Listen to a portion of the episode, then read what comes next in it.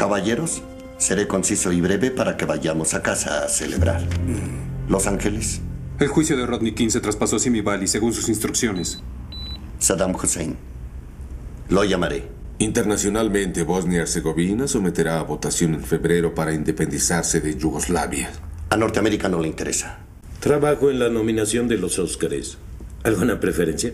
No hay nada interesante. Lo que no quiero es que los Bills ganen el Supertazón. Mientras yo viva, no quiero que pase. Será difícil. Búfalo es obstinado. Como los soviéticos en los 80. ¿Acaso arregló el encuentro olímpico de hockey? ¿Qué pasa? No cree en los milagros. Gorbachev renunció. No hay más enemigos. Bueno, caballeros, si eso es todo. Un asunto interno, señor. El joven temerario que lo convenció de abrir los expedientes secretos causa problemas. Yo mismo lo vigilaré. Si estás escuchando esto, sabes que el villano máximo de nuestra serie favorita es el fumador, también conocido como el hombre cáncer. Hoy tenemos que hablar de un hombre cáncer distinto, un hombre cáncer más humano, un hombre cáncer alimentado por una dieta de cigarrillos, cerveza barata y sueños incumplidos. Todo eso lo vemos en el séptimo capítulo de la cuarta temporada de X-Files, los expedientes secretos X, archivos X, expediente X, archivo X, acte X. En francés no me acuerdo, pero sí me acuerdo Los que... Río. Ahí está, pero sí me acuerdo que Cristian Ponce le dice código X y de eso vamos a estar hablando. ¿Cómo estás, Cristian? ¿Cómo andas, X? Vamos Bien. a hablar de Raúl hoy. Le podríamos decir durante todo el podcast Raúl, Raúl Blodsworth. que es como él, él le gustaría llamarse. Sí. ¿Cómo es que se dice en francés el nombre de nom de plume? Plume. Eh, Nom de Plum. Nom de plume. Bueno, amigo, hoy tenemos Musings of a Cigarette Smoking Man, que en Sudamérica se tradujo como Meditaciones de un fumador. Mira, es medio libro de autoayuda. Meditaciones de un fumador. Sí, porque eh, Musings también se puede traducir de diferentes maneras, ¿Cómo ¿no? sería Musings? Eh, Porque es eso, es medio como cavilaciones, ¿no? Como. Me, me suena eso, cavilaciones de un fumador, capaz que era la traducción en España. Cavilaciones. Cavilaciones. Bueno, pero en Latinoamérica No, usamos, no sabemos de esas palabras. No, Meditaciones de un fumador. Se, se tradujo, como dijo ahí el amigo locutor. Se estrenó en Estados Unidos el 17 de noviembre de 1996. Qué en, jóvenes que éramos. en Sudamérica, 25 de abril de 1997. Vino con un poquito de delay, ¿eh? Vos sabés que eso es una cosa en la que, en la que pensé mucho y que el otro día creo que me cayó la ficha, porque viste que decíamos, lo decíamos con la primera temporada, que el primer episodio se había estrenado en Latinoamérica, el piloto, tipo una semana después o una semana antes, no recuerdo, eh, que la emisión de Erlen Meyer Flask en Estados Unidos. Sí, O sea, justo a temporada vencida. claro. Y yo lo que pienso, eso capaz que en la época de los doblajes, esperaban dar toda la temporada terminada eh, para doblar todo junto, ¿no? Porque el doblaje es una cuestión más de pim pam pum. Bueno, Bueno, le agarraban a Molder, no depende- cómo se llamaba, y te graba, en, en- se encierra en un día. Tampoco que le ponían tanta onda, digamos, a todo. Tío, Igual yo. Hoy tenemos mucho para hablar, mucho para hablar de este capítulo, así que no me quiero ir por las ramas. Pero así, muy básico, yo es una serie que la puedo ver doblada al español, al español latino, y creo que tiene que ver con el hecho de haberla visto así eh, al, al Claro, comienzo. para vos es así. Y medio Así que que, sí. la novedad es verla en inglés. Sí, sí. Ahora, De hecho, yo me a- acuerdo- A, esta altura ya no, ¿no? Pero. eh, Cuando, cuando la veía en los, los VHS, sé Sí. yo, que de pronto hablaban inglés, era rarísimo. Era raro, para mí también era, era raro, sí, era raro. Pero bueno, eh, para romper el hielo, Cristian, que igual ya lo rompimos, pero Sí. lo vamos a romper de vuelta por las dudas y hacemos cubitos para esta agüita fresca que estamos tomando. Ahorita agüita fresca para mi árbol viejo, como dice Guaraní. ¿No? Horacio Guaraní. Vamos a enfocarnos porque si no hoy vamos a estar un año grabando esto. Eh, este fue el capítulo que más esperé de X-Files, Ajá. de toda mi vida. Mira, yo no sé si lo, lo esperaba. Yo apareció, apareció y ¿En dije, serio? ah, mira, sí. No, yo estaba enloquecido porque se ve que en la poca información que pude ir eh, re- recapitulando, me enteré de que iba a haber un capítulo en donde se iba a saber toda la verdad sobre el fumador. Lo esperé, pero con locura. El problema era que esto se pasaba los viernes acá en este bendito continente. Yo los viernes tenía inglés y llegaba muy tarde al hogar de mi familia, ¿no? Mi hogar en ese sí, momento claro. también.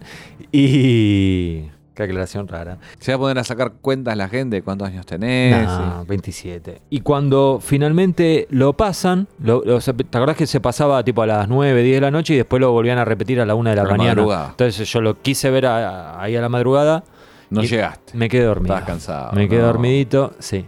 ¿Y, siempre- no lo grabaste ese? Porque y- vos tenés la frondosa colección de videos grabados. Claro, pero siempre me quedó la duda de si lo grabé. en- si había dejado grabando y me. Yo creo que. Hoy te digo que creo que lo dejé grabando y me quedé dormido. Y quedó grabándose y lo vi después. O si en la repetición de esa misma semana, más cerca del otro fin de semana. Ahí fue cuando finalmente lo pude grabar. Pero bueno, no importa, no viene al caso. Lo que sí eh, viene al caso es que había mucha expectativa para muchos de nosotros con este episodio. No fue tu caso, estoy viendo y estoy sorprendido. No, es que por eso eh, yo la, la- la serie la empecé a ver ahí Sí. y, y Pero- todavía no estaba tan, tan eh, en tanto acceso a la información. Sí. Viste igual que yo soy una persona un poco intensa. y- No, y eh, bueno, el fanatismo es así. no había internet, viste, era difícil internet esa época. Yo ya algo de acceso tenía acá. Bueno, Sí. No propio, pero sí, de alguna manera llegaba a ciertas cosas. Y bueno, estaba, estaba enloquecido con esto. Lo que te quería preguntar antes de que nos metamos eh, un poco más en el capítulo es, porque es un capítulo obviamente nos gusta mucho a los dos. sí. ¿Siempre te gustó mucho o tuviste algún momento? Porque a mí me pasó algo preparando, o sea, preproduciendo este, este podcast. Ajá. No, a mí eh, siempre me gustó, aunque siento que por diferentes motivos. Ajá, Eh, en los 90 me gustaba porque era la- la verdad sobre el fumador. claro. Y ahora que, ya lo vamos a discutir, Sí. siento que es todo medio una fabricación, me Sí. gusta justamente por eso, porque te habla en realidad a, a partir de eventos que no son ciertos, te habla más del personaje y además, bueno, es, eh, James Wong dirige, primera cosa que dirige, Sí. tremenda, tremenda promesa, eh, me encanta, es, es- tiene un millón de cosas. Bueno, les contamos a quienes nos están escuchando que hoy va a ser diferente el formato del podcast. Va- vamos a hacer, Vamos a respetar la estructura del episodio, claro, ¿verdad? o sea, bloque por bloque, son cuatro bloques, ¿sí? Así que vamos a ir repasando cada uno. Obviamente van a ir surgiendo otras cosas, pero antes de eso, yo preparé, esto ni lo sabe Cristian, un mínimo contexto de cuando sale este capítulo. A ver. Rapidito. Para cuando sale Musings, el fumador ya había aparecido en 18 capítulos. Es, bast- es bastante, ¿eh? Contando Lazarus. No conté Lazarus. Está bien. No, porque es otro Es personaje, personaje. una boludez, sí, Es por eso. Ya para esta época, y lo que tengo acá arriba de la mesa no me deja mentir, sonó medio feo eso, ¿no? Pero estoy hablando de revistas, de revistas, sin chistes. Eh, el fumador ya salía en, las- en las tapas de las Sí. revistas. O sea, ¿no? además de Mulder y Scully, acá lo ves, Fumador. lo ves, el fumador ahí. A esta altura, Yo creo que, perdón, creo Sí. que fue en, en Anasazi, ¿no? O, no, incluso antes, mitad de la segunda temporada, ya con, con el secuestro de Scully, eso ya tiene toda la chapa del mundo. toda la chapa, una frase muy noventosa. sé quién la decía esa, Andrés Corsi. Mira, Para los comiqueros saben quién es. Y los que no, googleen. Decía toda la chapa. Eh, a esta altura ya estaba la duda de si era o no el padre de Mulder. Lo habíamos visto en Talita Kumi, ¿ok? El origen del capítulo, esto calculo que lo sabrás, es la biografía de Lex Luthor que edita DC Comics en el año 89. La lee Morgan, le encanta, Glenn Morgan, el guionista del episodio, y dice habría que hacer algo así con el fumador. O sea, como una especie de bio del eh, villano, digamos, ¿no? Lo cual hace que Mulder sea Superman, ponele. No sé, para pensar. no le gusta a Christian. no, no, me quedé pensando eh, que en, en algún momento lo, medio que lo llevan para ese lado, así que... Bueno, es verdad, sí, sí, sí. De una manera un poco caprichosa, para mí. Eh, para Morgan, eh, el fumador era el Forrest Gump de las conspiraciones porque tenía un montón de historias. Y en una entrevista que escuché con el dinamarqués ese, el danés ese, Ajá. que El del Conspiracy Podcast. sí, no lo vamos a cargar porque tiene todas las No, entrevistas que nos gustaría hacer, así que respeto. Para él las paga igual. No, no, ¿Vos decís que paga? Yo, para mí las paga. No, no existe eso. Nah, ni- no, hay, no hay ningún. es- ya empezamos las teorías conspirativas. Ya te contagiaste del fumador. No, no. Bueno, está. No está mal igual. Es como decir, que yo, vino Gillian Anderson a la Comic Con. Y pagué ah, el vino de onda. Sí, Y le pagaron. sí, bueno, pero pagar por, para hacer una entrevista es medio raro ese concepto. Pero escúchame.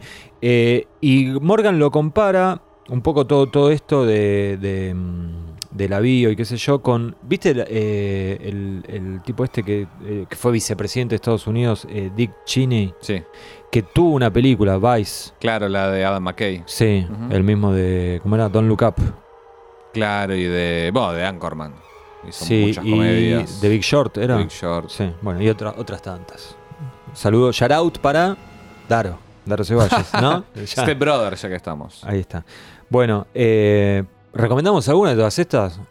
A mí Anchorman, la primera, me gusta mucho. Pero esa Eh, es medio, come- medio bastante comedia. ¿Cuál No, es el problema, No, digo que no. boludo? ¡Epa!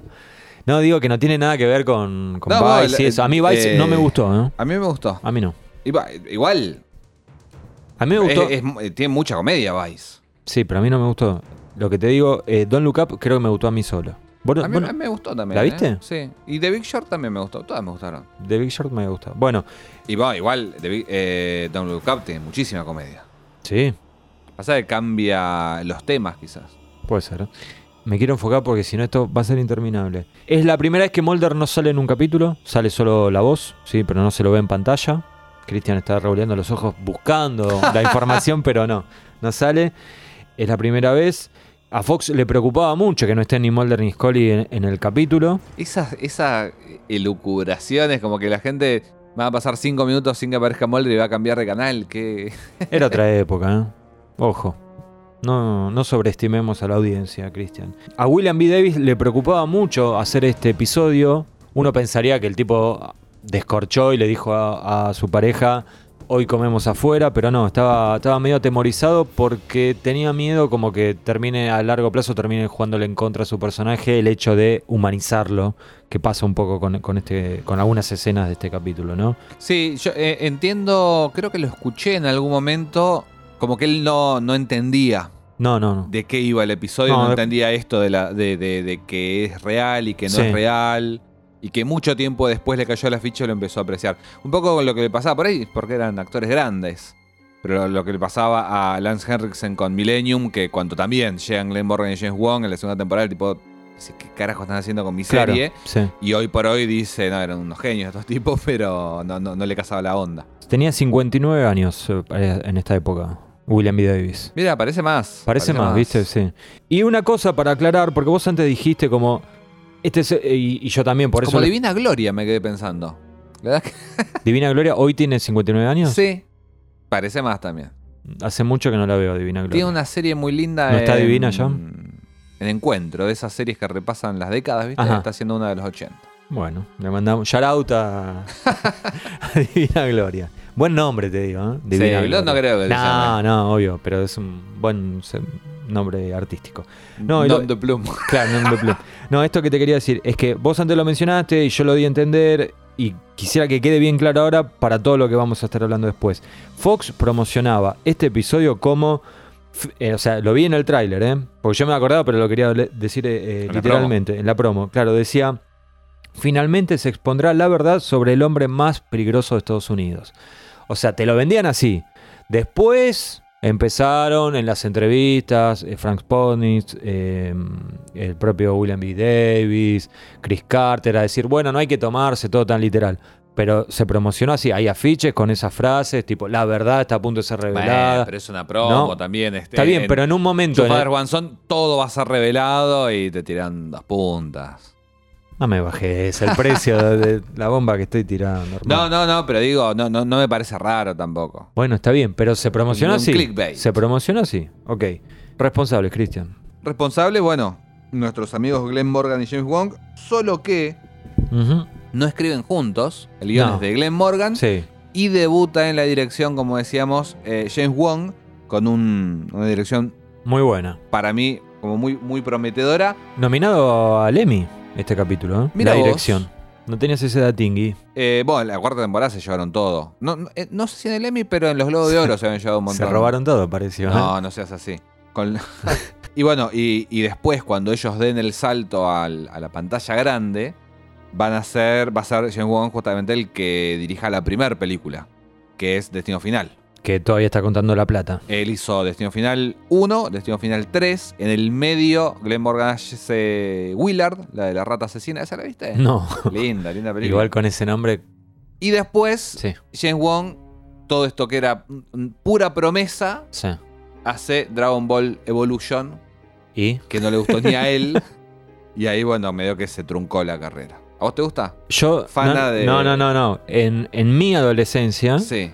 Supe eh, ser un seguidor de Dragon Ball. Mira, Sí. Esto sí que es una sorpresa, más que, que toda la data que estás tirando. Pero no, esto que estás diciendo, o sea, no vi eh, esa película, no la vi. Pero sabes que existe. Sé que existe, pero no, o sea, te quería preguntar, ni siquiera sé si es eh, animación, si es live action, no sé. Live action. Es live, live action. action. transcurre en, en- ¿Y estétrica? No sé si la vi completa alguna vez porque nunca consumí Dragon Ball.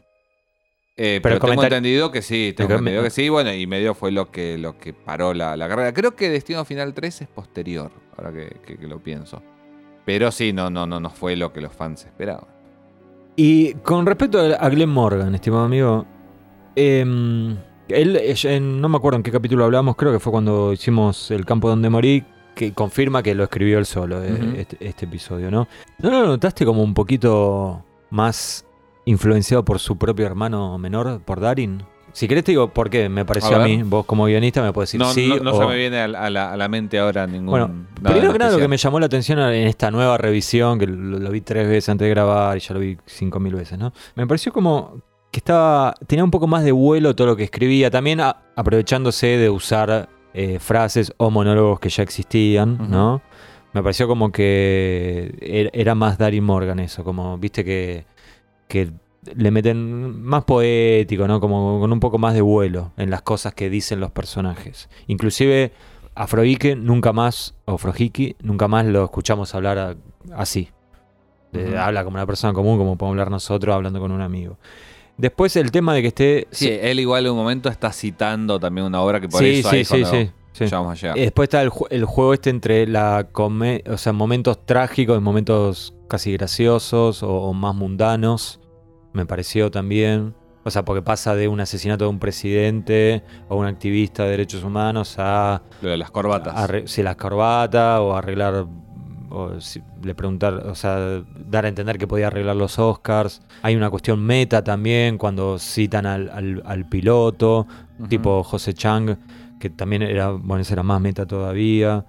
No, Eh, pa- jugar mí- con, jugar- perdón, jugar, justo hablando de José Chang, jugar con el tema de eh, qué es verdad, qué no es verdad, qué pasó, qué no pasó. O sea, no, no, no te voy a decir no, no me parece. Creo que, que Glenn Morgan tenía muchísimo más oficio que el hermano. Y sí, quizás. sí. Y siempre, perdón, siempre Darin eh, dijo ser fan del hermano y no al revés. Quizás, nada, a esta altura. eh, eh, pa- pasaban muchas cosas. La serie era un éxito. Sí, Ellos venían con carta blanca de hacer lo que quisieran. Sí. eh, y el chabón también de pronto estaba solo. Entonces, que me dio que tenía todos los permisos juntos. Eh, quizás eso le permitió de alguna manera probar distintas cosas. Pero bueno, ellos en, en las voces poéticas, recordemos que ellos son los que inventan de alguna manera estas las, las- las narraciones para los prólogos. Sí, es verdad eso. Eh, no sé. Se eh, retroalimentó tal vez. Sí, bueno, los ¿No? domingos ahí comiendo los ravioles charlarían sobre el oficio del guion. Queridos aguanters, creo que es hora de que hagan un aporte por el bien de la humanidad. Si quieren detener la invasión alienígena, es el momento de pagar un cafecito para Aguante Molder. Caso contrario, volveré a implantarle un chip a la agente Scully. Y si es necesario, raptaré nuevamente a la hermana del agente Molder. Así que ya lo saben, hagan su aporte. El link lo tienen en cada maldito posteo de Aguante Molder. Ahora sí, continuaré fumando mis cigarrillos. Con su permiso.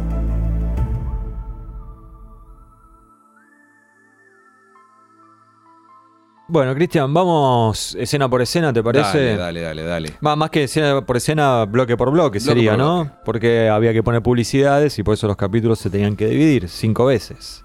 Y Sí, el primero es el cold opening, el, exactamente. Que acá funciona como una especie de Prólogo. y medias res, porque arranca, o sea, es, es como el, el punto desde el que vamos a viajar, ir y venir al pasado, diferentes puntos. Así es. Lo primero que vemos es al fumador armando un set de escuchas ilegales, básicamente. Lo primero que vemos es una cita.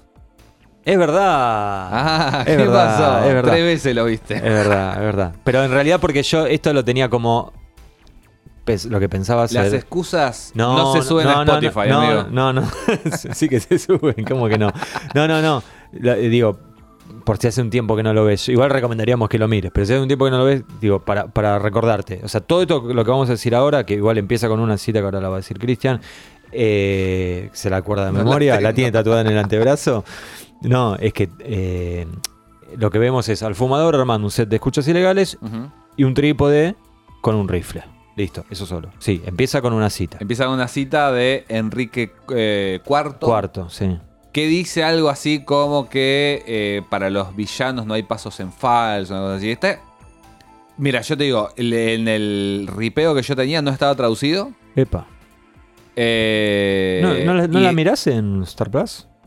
No, porque como la miro en la computadora con el bloque de notas ahí. Ah, mira. Igual la podría ver en Star Plus porque la puedo Sí, ver de la pero computadora. Pero. Pero bueno, dice medio algo así. Como no, no, no estaba traducido. eh, nada, está, viste, escrito medio en un inglés. de- Antiguo. claro, medio Shakespeare y. Entendí hasta ahí. Claro, yo hice colegio industrial, así que no, Imagínate. no, no puedo decir nada de eso. Pero bueno, todo atípico el comienzo, ¿no? Porque arranca con una cita que no, no es algo que solía suceder. Oímos que no hay música. Que sí, lo hemos dicho muchas veces. Es una serie que tenía casi un 50% de metraje, el 50% del episodio tenía música. Sí, Y viste que los es es una cosa que, que también es como que se te acostumbra el oído a eso. Que arranca, viste, como con, con la música entrando de un fundido siempre los episodios. Sí. Y acá silencio, porque Nada. para colmo es. Ni siquiera es que, no sé, tenemos otros episodios que arrancan un conglomerado de gente. Yo acá es una habitación vacía, un departamento abandonado, abre la puerta, escuchamos cada detalle, cada momento, hasta, hasta, el- hasta lo más mínimo y eso te entra descolocando un poco. Podríamos hacer la prueba, ¿no? De editar esa escena con audio y ver cómo que Con audio, con, ¿Con música, música? y ver cómo queda. Sería al revés que los videoclips estos que hacen que le sacan la música. Claro. Eh, hoy vamos a tener una novedad musical. O más, Ah, que, más, que, más que musical para, para, para el oído, para endulzar el oído.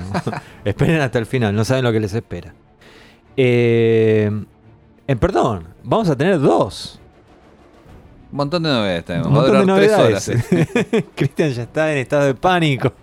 No, ya estoy eh, está viendo que el sol radiante que tenemos acá se va a ir. Se va escondiendo. Y- Yo quiero llegar al, al momento del eh, el imperial ruso, ¿qué es lo que compramos? El, el postre. El postre Balcarce. Qué imperial para, ruso. para- para los aguanters. Va, tiene un poco de merengue, un poco de. Para los aguanters, eh, sepan que nuestro premio, nuestra Scooby Galleta, después de, de grabar esto, va a ser dentro de tres horas. Sí. Vas a ver comer un, postre Balcar. No se descarta que suceda en medio del eh, podcast y hagamos un break. No, ¿eh? yo en medio no vuelvo más. Bueno, vamos, vamos a ver, después lo discutimos. bueno, entonces teníamos, arranca con una cita, no hay música. Vemos que tiene un encendedor este señor, el fumador, que dice Trust No One, lo cual los yankees dirán un medio tongue in cheek, ¿no?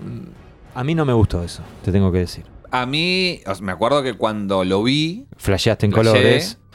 Eh, es una frase que, como sabemos, fue la última frase que en salir de la boca de Deep Throat. Sí. Es la contraseña de la computadora de Mulder y probablemente de la mayoría de nosotros cuando éramos adolescentes. Lo haya sido hoy, ya no, porque yo digo, es lo que van a probar para, para hackearme, ¿no? Eh, no, no, por supuesto que ya. Ya es las- que ya no, no, no, no, lo, no lo registran más. Los, Claro, no te lo permite. No te lo permite. Su contraseña es muy insegura, te dicen. te dicen, claro, dale.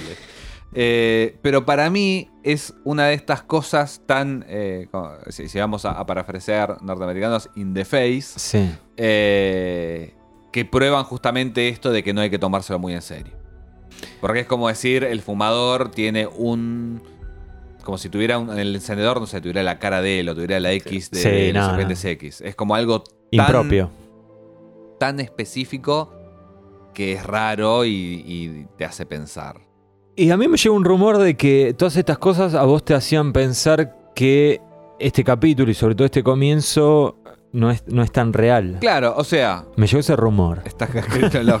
No, porque para mí es como la. Porque es distinto. O sea, nosotros lo que hemos hablado muchas veces acá es que cada episodio de los expedientes X puede ser o puede no ser real. Nada de lo que vemos en el episodio. Porque, eh, por un lado, bueno, muchas de las cosas, prestando atención, te das cuenta de que hay varias cosas que en el lugar donde están puestas en el episodio, que para nosotros siempre habían sido la verdad, empezás a cuestionarle, decís, esta imagen de Scully siendo operada por los aliens, por el lugar donde está y después de la mirada perdida de Mulder que acabamos de ver, probablemente sea parte de la imaginación de Mulder.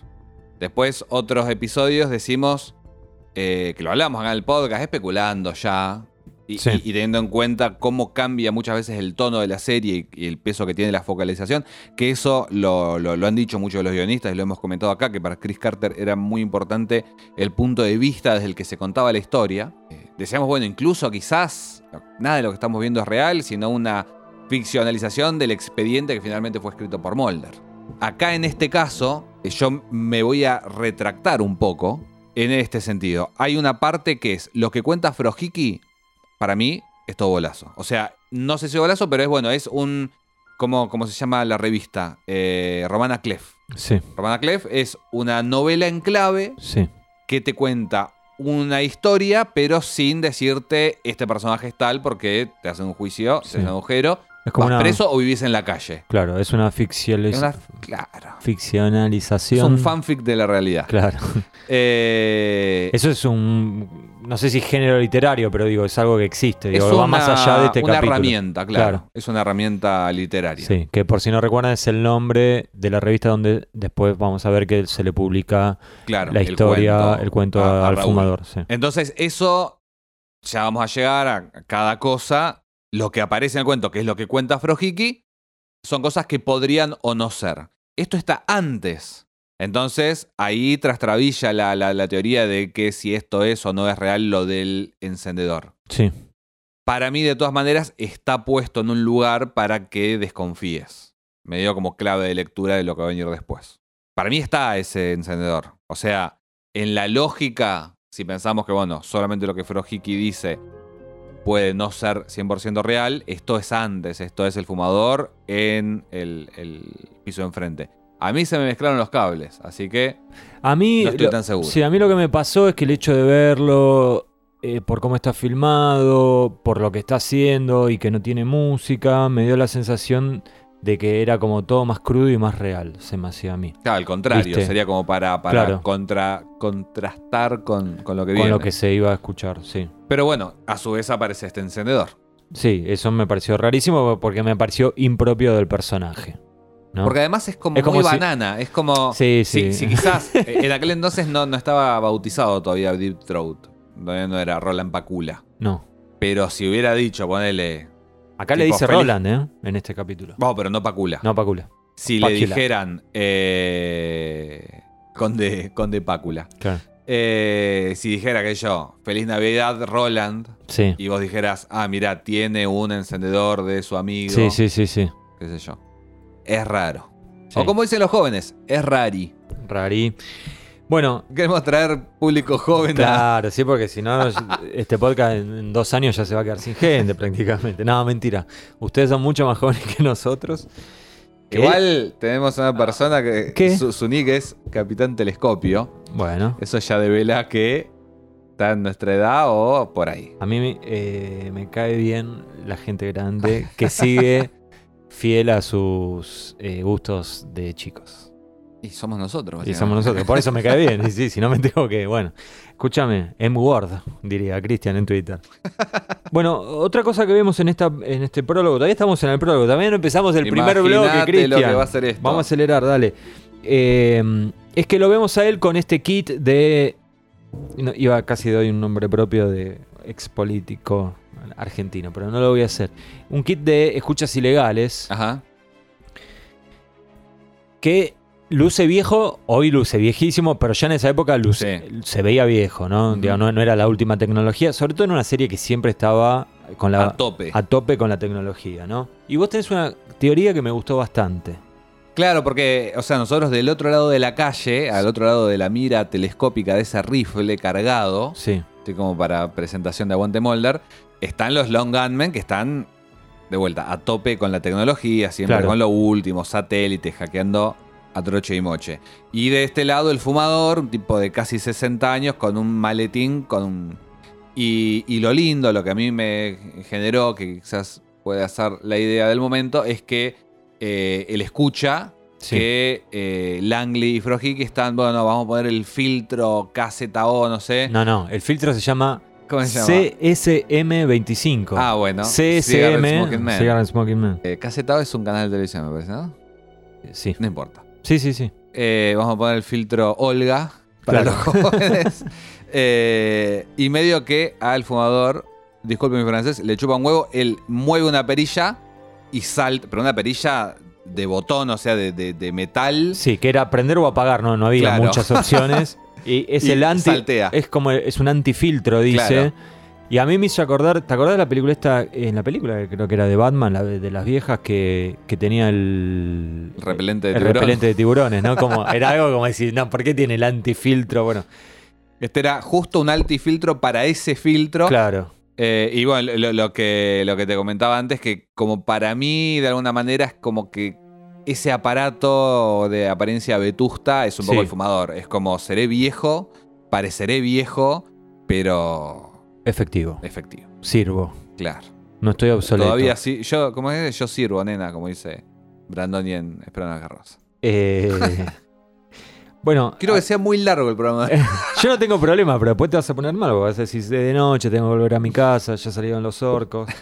Una cosa, yo, o sea, tu teoría me parece buenísima. O sea, esa, Es una lectura, no sé esa si una lectura, bueno, esa lectura, la lectura esa me, me gusta. Podría ser.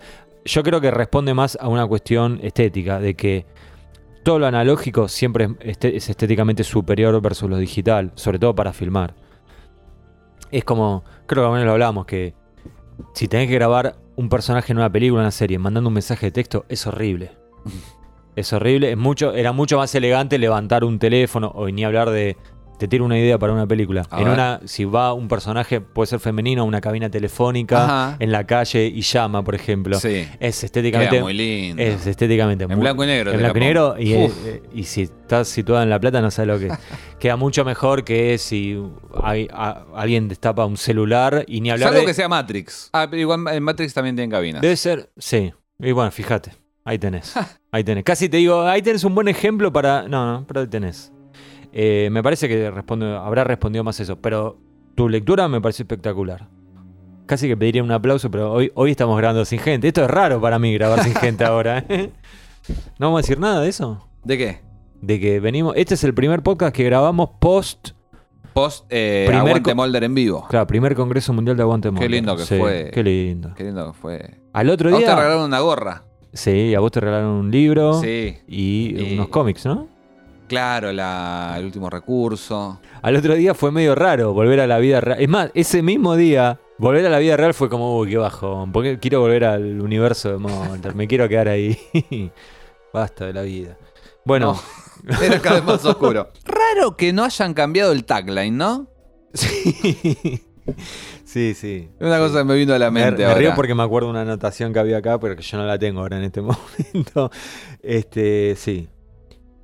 Lo- no cambiaron el tagline, pero sí lo que cambiaron fue el título original del capítulo. Ah, mira. Sí, que se iba a llamar Recuerdos de un fumador, en inglés Memoirs, que en realidad es una palabra francesa, pero que la usan lo- los yankees. O sea que era memorias, recuerdos, iba a ser así. Y Carter. Queda más ambiguo, justamente. No, eh, ahora quedó más Ahora es ambiguo. más ambiguo. Claro, y Carter dijo, ¿qué memorias, qué recuerdo, qué no, papá? No. A cambiarlo. Esto, si no lo escribo yo, no, es canon, dijo. No, claro, a cambiarlo, ambigüedad, como ¿Habrá habido algo de celos ahí? Lo vamos a hablar más adelante. Hoy lo vamos a hablar nosotros, pero vamos a tener a quienes nos escuchan, o al menos a una parte de la gente que nos escucha, que nos mandaron audios. Ah, mirá. En Nos, una ma- nos idea- mandaron cartitas y dibujos. Sí, en una idea trasnochada. Ya, yo pensé, yo se la- le tiré la idea a Cristian pensando que Cristian ni la iba a ver porque iba a estar dormido, pero no, estaba despierto todavía el abuelo. y eh, No seas así. pedimos audios. Pedimos audio. Y nos mandaron audios. Vamos, vamos a tratar. Por si funciona esto. Vamos Después por ahí lo, lo seguimos haciendo. Total, la gente ya vio los capítulos. No hace falta que le digamos, eh, vean el capítulo y después opinen, porque la Claro. verdad. No, no, no, no. No hace falta. Pero vamos- sí, vamos, vamos a ver cómo queda, cómo resulta y cuándo amerita. No lo vamos a hacer tampoco. Con Telico no lo vamos a hacer, me parece. me parece. Telico vamos a probar Vamos una a probar cosa- otra cosa, sí. Una cosa distinta. Unos pasos de baile. Bueno, empezamos. eh, primer bloque. Vos, Telico, justamente. No quiero que quede tirado, muerto mi comentario ahí. ¿Qué? Que lo, lo dejaste morir. Que este episodio no tiene tagline. Ah, sí, perdón. Y Telico tiene tagline. Telico Y- tiene eh, engañar, embaucar y confundir. Sí. Es un capítulo de mierda y tiene, le cambian el tagline que no era común, era solamente para los episodios mitológicos Sí. casi siempre. Eh, después, viste, en la temporada 11 lo cambian en todos los episodios y Sí. lo arruinan. Sí. Eh, pero acá daba. Cambiaron la intro también en la temporada 11. ¿Sí? Sí. ¿Qué tenía de distinto? Las imágenes que se ven. Callate. En la 9 cambian la, la intro. En la 9, sí, en la 8 y en la 9 cambia por motivos obvios. No, no, pero la 9 cambia completamente. Está el nene ese ahí. Para mí en la 11 cambia. Y la 10 también, ¿eh? Mm. Yo no, creo- no, no, no, no. En la 10, que eso es una de las cosas ridículas. En la 10 vuelven eh, como que nunca hubiera existido la, la presentación de la 9, que era completamente distinta. O cambia. Bueno, pará, pará, pará, pará ¿Qué porque lo vi hace poco, que mal que está la memoria. Eh, al final no termina con. Los capítulos no terminan con la cortina de la serie. No, eso sí, cambiaron la cortina del final. Vos querés ganar algo. Sí, estaba, estaban viejos Mulder y Mi nombre no te lo voy a decir, pero te voy a decir mi apellido, Zapata. Si no la gana, la empata. Bueno, primer bloque, ahora sí. Pasamos lo de tagline o querés seguir con lo del tagline. No, no, dale, dale. Vamos, dale. primer Me bloque. quería- me quería quejar tranquilo. Primer bloque, parte 1. Todo salió bien. En el Dili Plaza ese es el nombre de este bloque. Ya volvimos de la publicidad. Y ya te va anunciando un poco para dónde van Sí. los tiros, porque el Daily Plaza, ¿qué es? Y es donde básicamente lo asesinan a Kennedy. Exactamente. Que de eso se Dallas. trata este primer eh, bloque, que es el más extenso de todos. ¿Estás seguro? Sí, amigo. No, porque por formato el segundo bloque suele ser el más extenso Bueno, en todas las series. Acá no, fue el primero. Bueno, Fue el primer listo. bloque. Post eh, créditos, ¿no? Post Malone. Sí, eh, qué muchacho ese. ¿Te tatuarías toda la cara? Con No, todas no, cosas no. de los expedientes, ¿no? No, no, no. Tipo un Tums, un No. muchacho, el Cecil Levi de Fire. El coso estaría bueno, el, el- la portada de Songs in the Key of X, ¿viste? Te- te- Claro. el dibujito, todo eso en la cara, Todo. en el pecho. De un lado el Diego, el otro Molder. Bueno, eh, acá nos tenemos que acordar de una cosa. Que en One Breath, gran capítulo, el fumador le dice a Mulder, he visto presidentes morir. Hay que recordar eso. Me gustó. Ahora vamos a ver Ahora a qué presidente sí. vio morir, Ahora básicamente. Primera pregunta que tengo, Cristian. A ver. Eh, o mejor dicho, la primera pregunta que surge acá es ¿de dónde saca la información Frojiki? Que eso lo vamos a resolver al final de todo. Claro. Que un poco, le, le- como decís vos, le baja el precio, porque te viene diciendo, no, descubrí todo. Sí, sí. El bloque arranca con eso. Claro, claro. Descubrí todo, qué sé yo, y después nos vamos a enterar, bueno, nosotros ya lo, fu- lo fuimos comentando, eh, surge de una publicación que Sí. escribió el, el- el fumador, que de hecho después también fue cambiada. Sí, que. Entonces, Claro, y que, y que está, está- Es medio sutil. O sea, lo dice rápido Frojiki y nadie le repregunta sobre eso. Es medio como el periodismo con la política hoy en día. Nadie, Oh, nadie bajando- repregunta. bajando línea línea X. con X. Em, la otra pregunta sería: ¿cómo supo el fumador que justo ese día Frojiki iba a estar revelando eso ante Mulder Scully? ay, porque tiene todo pinchadísimo. Después nosotros vemos que él No, escucha el primer encuentro Ya de... Claro, amigo, pero yo digo, o sea, son las preguntas que surgen en esa primera escena. No nos adelantemos, no te pongas nervioso. Además, el fumador sabe todo. Es omnipresente. Si hubieras visto Mandalorian, te podría hacer una analogía con algo que dice el, el personaje de Giancarlo Espósito. Mira. asumí que yo sé todo. Mira. Bueno, eh, familia, hablemos un poquito de la familia fumadora. Papá espía. Mamá fumadora. Sí. Entonces, juntás un espía, espía soviético y por eso condenado a muerte, ¿verdad? Claro, traidora a la patria. Traidor a la patria. Fue un activista comunista durante el pacto nazi-soviético. Informó a su partido los planes de Norteamérica para intervenir en la Segunda Guerra. Sí, yo no lo vi venir eso. O sea, nunca me hubiera imaginado que el padre del fumador iba a ser un traidor a la patria.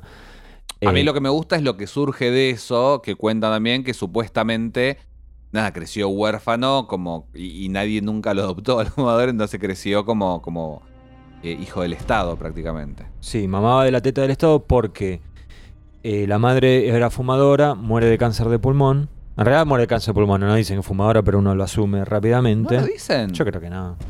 Pero murió de cáncer de pulmón, así que a menos que viviera al lado de una chimenea, no hay, no hay demasiadas eh, opciones. En lo del padre, yo digo, no lo vi venir. Pero sabes que leyendo 150.000 entrevistas con Glenn Morgan, él cuenta que es, leyó una teoría sobre que el abuelo de Hitler era judío. Ah, mira. Y que él entonces decía, bueno, si creemos en esa teoría, podríamos decir que lo de Hitler era como un, en vez de amor propio, un odio propio, ¿no? Un auto-odio. Igual yo no sé si el fumador odia a los comunistas, ponele. Bueno, Pa- para, para mí lo, que, lo dar- que está bueno es el juego que hacen que ahora más adelante con el tema del hombre extraordinario. Sí, no sé si odia el comunismo, pero que lo veía como una amenaza, tal como pasaba con. A mí él está más allá de todo, ¿no? Está con el... O sea, No, hay no, aliens. ¿Vos te pensás que le importan los comunistas? Bueno, después lo vamos a hablar cuando hablemos de Martin Luther King, pero hay algo que le, le decir a Martin Luther King que es- dice: Listo, te cavaste la fosa, amigo. Acá. Pero no por él. Para mí es como... Vamos, ya vamos a llegar. Ya vamos a llegar. Ya vamos a llegar, sí, Ya vamos bueno. a llegar. Bueno, Ya vamos a llegar. bueno, Glenn Morgan y yo opinamos diferente a vos. estimado. Bueno. Él- Lo, Glenn- un podcast con él a No, ver si te no. contesta. Glenn Morgan no hizo historia del oculto, así que yo te puedo dar la derecha si querés. ¿Qué preferís? ¿Historia del oculto o Willard la, la rata asesina? Historia del oculto Uberales, te lo digo en alemán. Bueno, con la tuya contribuyente, ya dijimos, ¿no? Creado por el Estado. y acá empezamos a ver al fumador joven. Claro. Tenemos un, un- un flashback que nos retrotrae al 30 de octubre de 1962. Sí, pero pará, ¿quién es el fumador joven? Chris Owens, ¿quién va a ser? ¿Y quién es Chris Owens? Chris Owens es. Bueno, es Chris Owens. Es Ahí la está. primera vez que vemos a Chris Owens. Es quien después va a ser Jeffrey Spender. Así es. No, no digamos, porque todavía hay gente que está al día con nosotros. No seas así. Porque vos me callaste la boca. Yo te callé la boca. Muchas Pero veces. yo, sé que. eh, Para mí hay que esperar hasta la película. Una vez que pasamos la película, ya está. Yo, sé que preparando este capítulo tenía ganas de decir: si no viste toda la serie, bueno, no sé, amigo. Volvé el próximo episodio. Porque es medio difícil este capítulo, ¿no? Iremos viendo caso por caso. Acá me parece que podemos Bueno, decir que más bien. adelante va a volver con otro personaje. Sí, un personaje muy importante. Pero en esta misma temporada lo vemos dos veces más. Sí. Nosotros ya habíamos visto al fumador antes en una escena que contradice todo lo que vamos a ver acá. Porque lo habíamos visto en Apócrifa. Claro. Una escena que transcurría 10 años antes Sí, y en la que veíamos al fumador, Sí. a Bill Mulder y a Deep Throat. sí. En esa escena, a ver que acá lo tengo anotado, el eh, personaje era interpretado por Craig Workington Sí, saludos. en cuerpo, Sí. pero la voz la ponía el fumador. Así que quizás Buena no tenía elección. buena voz. No, yo creo que era para que te des cuenta quién es también. Sí, va, tenía un cigarrillo, estaba con Sí, otros sí. dos locos al lado. Pero eh, acá se ve que dijeron, bueno, no da No, doblarlo todo el tiempo y No. deciden directamente cambiar de, claro. de actor. Y cerca al final de la temporada en Demons También. vuelve a aparecer eh, Chris Owen haciendo del fumador. Pasa lo mismo con Dimitri Chepovetsky, Epa. que acá hace de Bill Mulder, que también es un actor distinto al que había aparecido Sí. en... No, perdón, perdón. En Apócrifa había sido Dimitri. Dimitri, Chepovetsky y acá es Dean Aylesworth, parecen todos inventados los nombres. Él va a aparecer no solamente en Demons, como decíamos Chris Owens, sino también en la quinta temporada en Travel. Sí, y una cosa que me había olvidado es que a Chris Owens lo vamos a ver, pero no ver, en la En siguiente. Claro, en la siguiente temporada en Postmodern Prometheus, haciendo de El Gran Mutato, eh, que ya hablaremos en su momento. No nos vamos a meter con eso ahora. A ver, en Ahora- ese momento, es, es un capítulo que a lo largo de los años, a veces me gusta, a veces no me gusta, hay que ver cuando grabemos el podcast. Es verdad, estoy parado. me- siempre lo di, la última vez que lo vi, hará un año, me encantó. A mí me pasó al Ah, revés. así que vamos a ver. Ahora bien, vos recién dijiste algo. Estuviste hablando de que estos mismos personajes habían aparecido en Apócrifa a cargo de otros actores, pero eran los mismos personajes. Sí, Eso sucede nueve años antes, sí, en 1953. sí. Después de los sucesos del submarino, Sí, donde estaba eh, Había un tipo con radiación. marido de Luisana, Sí, sí, sí, sí, sí. todos ellos. Bueno, acá tenemos un grave problema, estimado Cristian. ¿Por Que qué? es es unos errores de continuidad severos.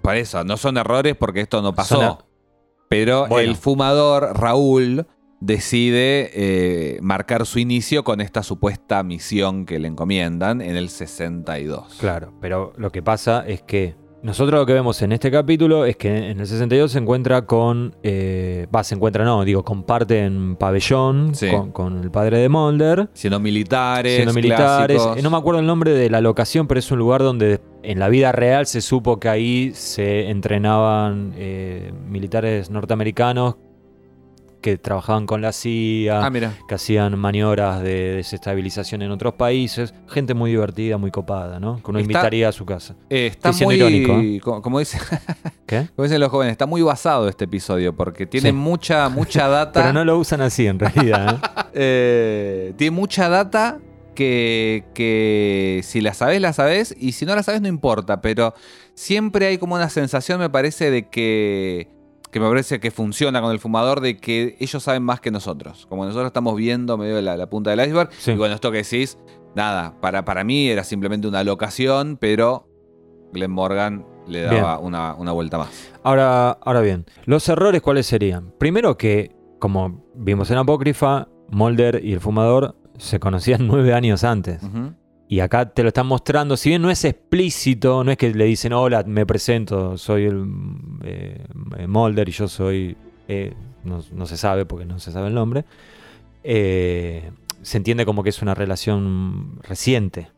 Y ya vimos que... No sé si reciente. Sí, ¿eh? sí, eh, pará, déjame, déjame cerrar el- el conceptito. A ver. Ahí, ese sería un error. El otro error sería que ya lo- al fumador ya lo vimos fumando. Claro, bueno, en ese episodio. En Apócrifa. Y acá supuestamente nunca fumó. Nunca, Porque la madre murió por fumar. Claro, y él dice, "Yo nunca los toco. Never touch 'em". Ahí tendríamos los dos principales problemas. Yo la verdad que me quise poner del lado de Glenn Morgan y... y- porque de- en internet leí, che, hay unos errores, qué sé yo, y yo dije, no, bueno, pero en realidad capaz que ya lo conocía de antes y ahora justo habían coincidido ahí. Pero lo leí al propio Glenn Morgan diciendo, asumo mi culpa, fue un error, no me acordé de lo de Apócrifa. Para mí no vio el capítulo. No, dice que lo vio, pero que no se lo acordaba. Y eh, dijo, estaba bastante enojado. Esto es eh, una entrevista de ponerle seis meses después de que haya Sí. salido. Diciendo, ahora, yo asumo mi parte de la culpa. Pero hay un montón de gente que Claro, por lee- cuánta gente lee- pasó. Claro, pasó por un montón de gente, nadie lo detectó y nos hicieron quedar como unos idiotas. Te juro, yo lo leí y decía, yo no puedo creer que el tipo esté diciendo esto ahí cerquita de la fecha, digamos. No que lo dice ahora y bueno. Y por ahí Chris Carter lo dejó pasar para tener después herramientas de decir esto es toda una invención y no es real. ¿Y sabes Es muy bicho Chris Carter, ¿eh? Con esa carita, así como lo ves. Eh, y otra cosa, ya en Little Green Men, ese también es de, es de, eh, Glenn Morgan. Sí. Ya les había pasado con la abducción de Samantha. Que después de eso, nuestro amigo Stefan Petruca lo arregla Bueno, en el cómic diciendo que Mulder se acuerda distinto. claro, sí, como que está bien, una salida elegante, estuvo bien. Pero también hay otra cuestión y es que Mulder, el padre de Mulder, eh, Bill Mulder, le, le muestra la foto de, mira, es mi hijo, que es una foto que está Tina Mulder. Sí. Y según lo que vimos en Talita Kumi, ya la tendría que conocer a Tina. Yo para mí. Yo para Porque mí, ya mira está- qué bien que hablo. Para, para, porque. Sí, no, pero no le, no, yo no sé si le presenta al hijo. Le dice, mi hijo dijo su primera palabra y le muestra la foto, tipo, mira, tengo una foto nueva. ¿A vos nunca nadie te mostró pará, una pará. foto de una persona que ya conoces? Y pero, pero ahí no dirías mi hijo, dirías Fox. Mi Porque hijo, si ya lo yo. conoces. No, no decís mi vieja, vos decís. Pero si yo te muestro, por ejemplo, vos a mi perro lo conoces, ¿no? Sí. Si yo te muestro una foto de mi perro, te voy a decir, mira Bobby. No te voy a decir, mira mi perro. Qué sé yo, no sé, son. ¿Tuviste un perro que se llame Bobby? No, por yo suerte sí, no. Yo sí. Mira. ¿Tuviste perro? Sí, tuve, tuve. Ok. ¿Avanzamos? La cuestión, bueno, ¿qué, ¿qué es lo que le cuenta sobre su hijo? Y la foto se la queda igual el fumador, así que eso No te no da a sabemos cómo se la queda, pero la se- queda. pero Y no- porque a la noche, Pickpocket, ¿no? claro. Lo que le cuenta Sí. es que la primera palabra de Foxito, le podríamos Sí. decir, eh, es JFK. Que no sé cómo. JFK. Claro, en inglés sería. Eh, qué sé yo, un espíritu nacionalista. Vos haces dando una vueltas. buena interpretación de un niño muy chiquitito hablando. Mira. Cuando me querés ridiculizar a mí. ¿Te acordás? Ah, cuando hago como que vos hablas como un niño caprichoso. Hacela. No, no, no, no es el momento. Dale. JFK estaba medio cuestionado esta época porque al momento en que comienza la acción, acá 30 de octubre, hacía muy poquito que había sido lo de la crisis de los misiles de Bahía de Cochinos. Bay of Pigs.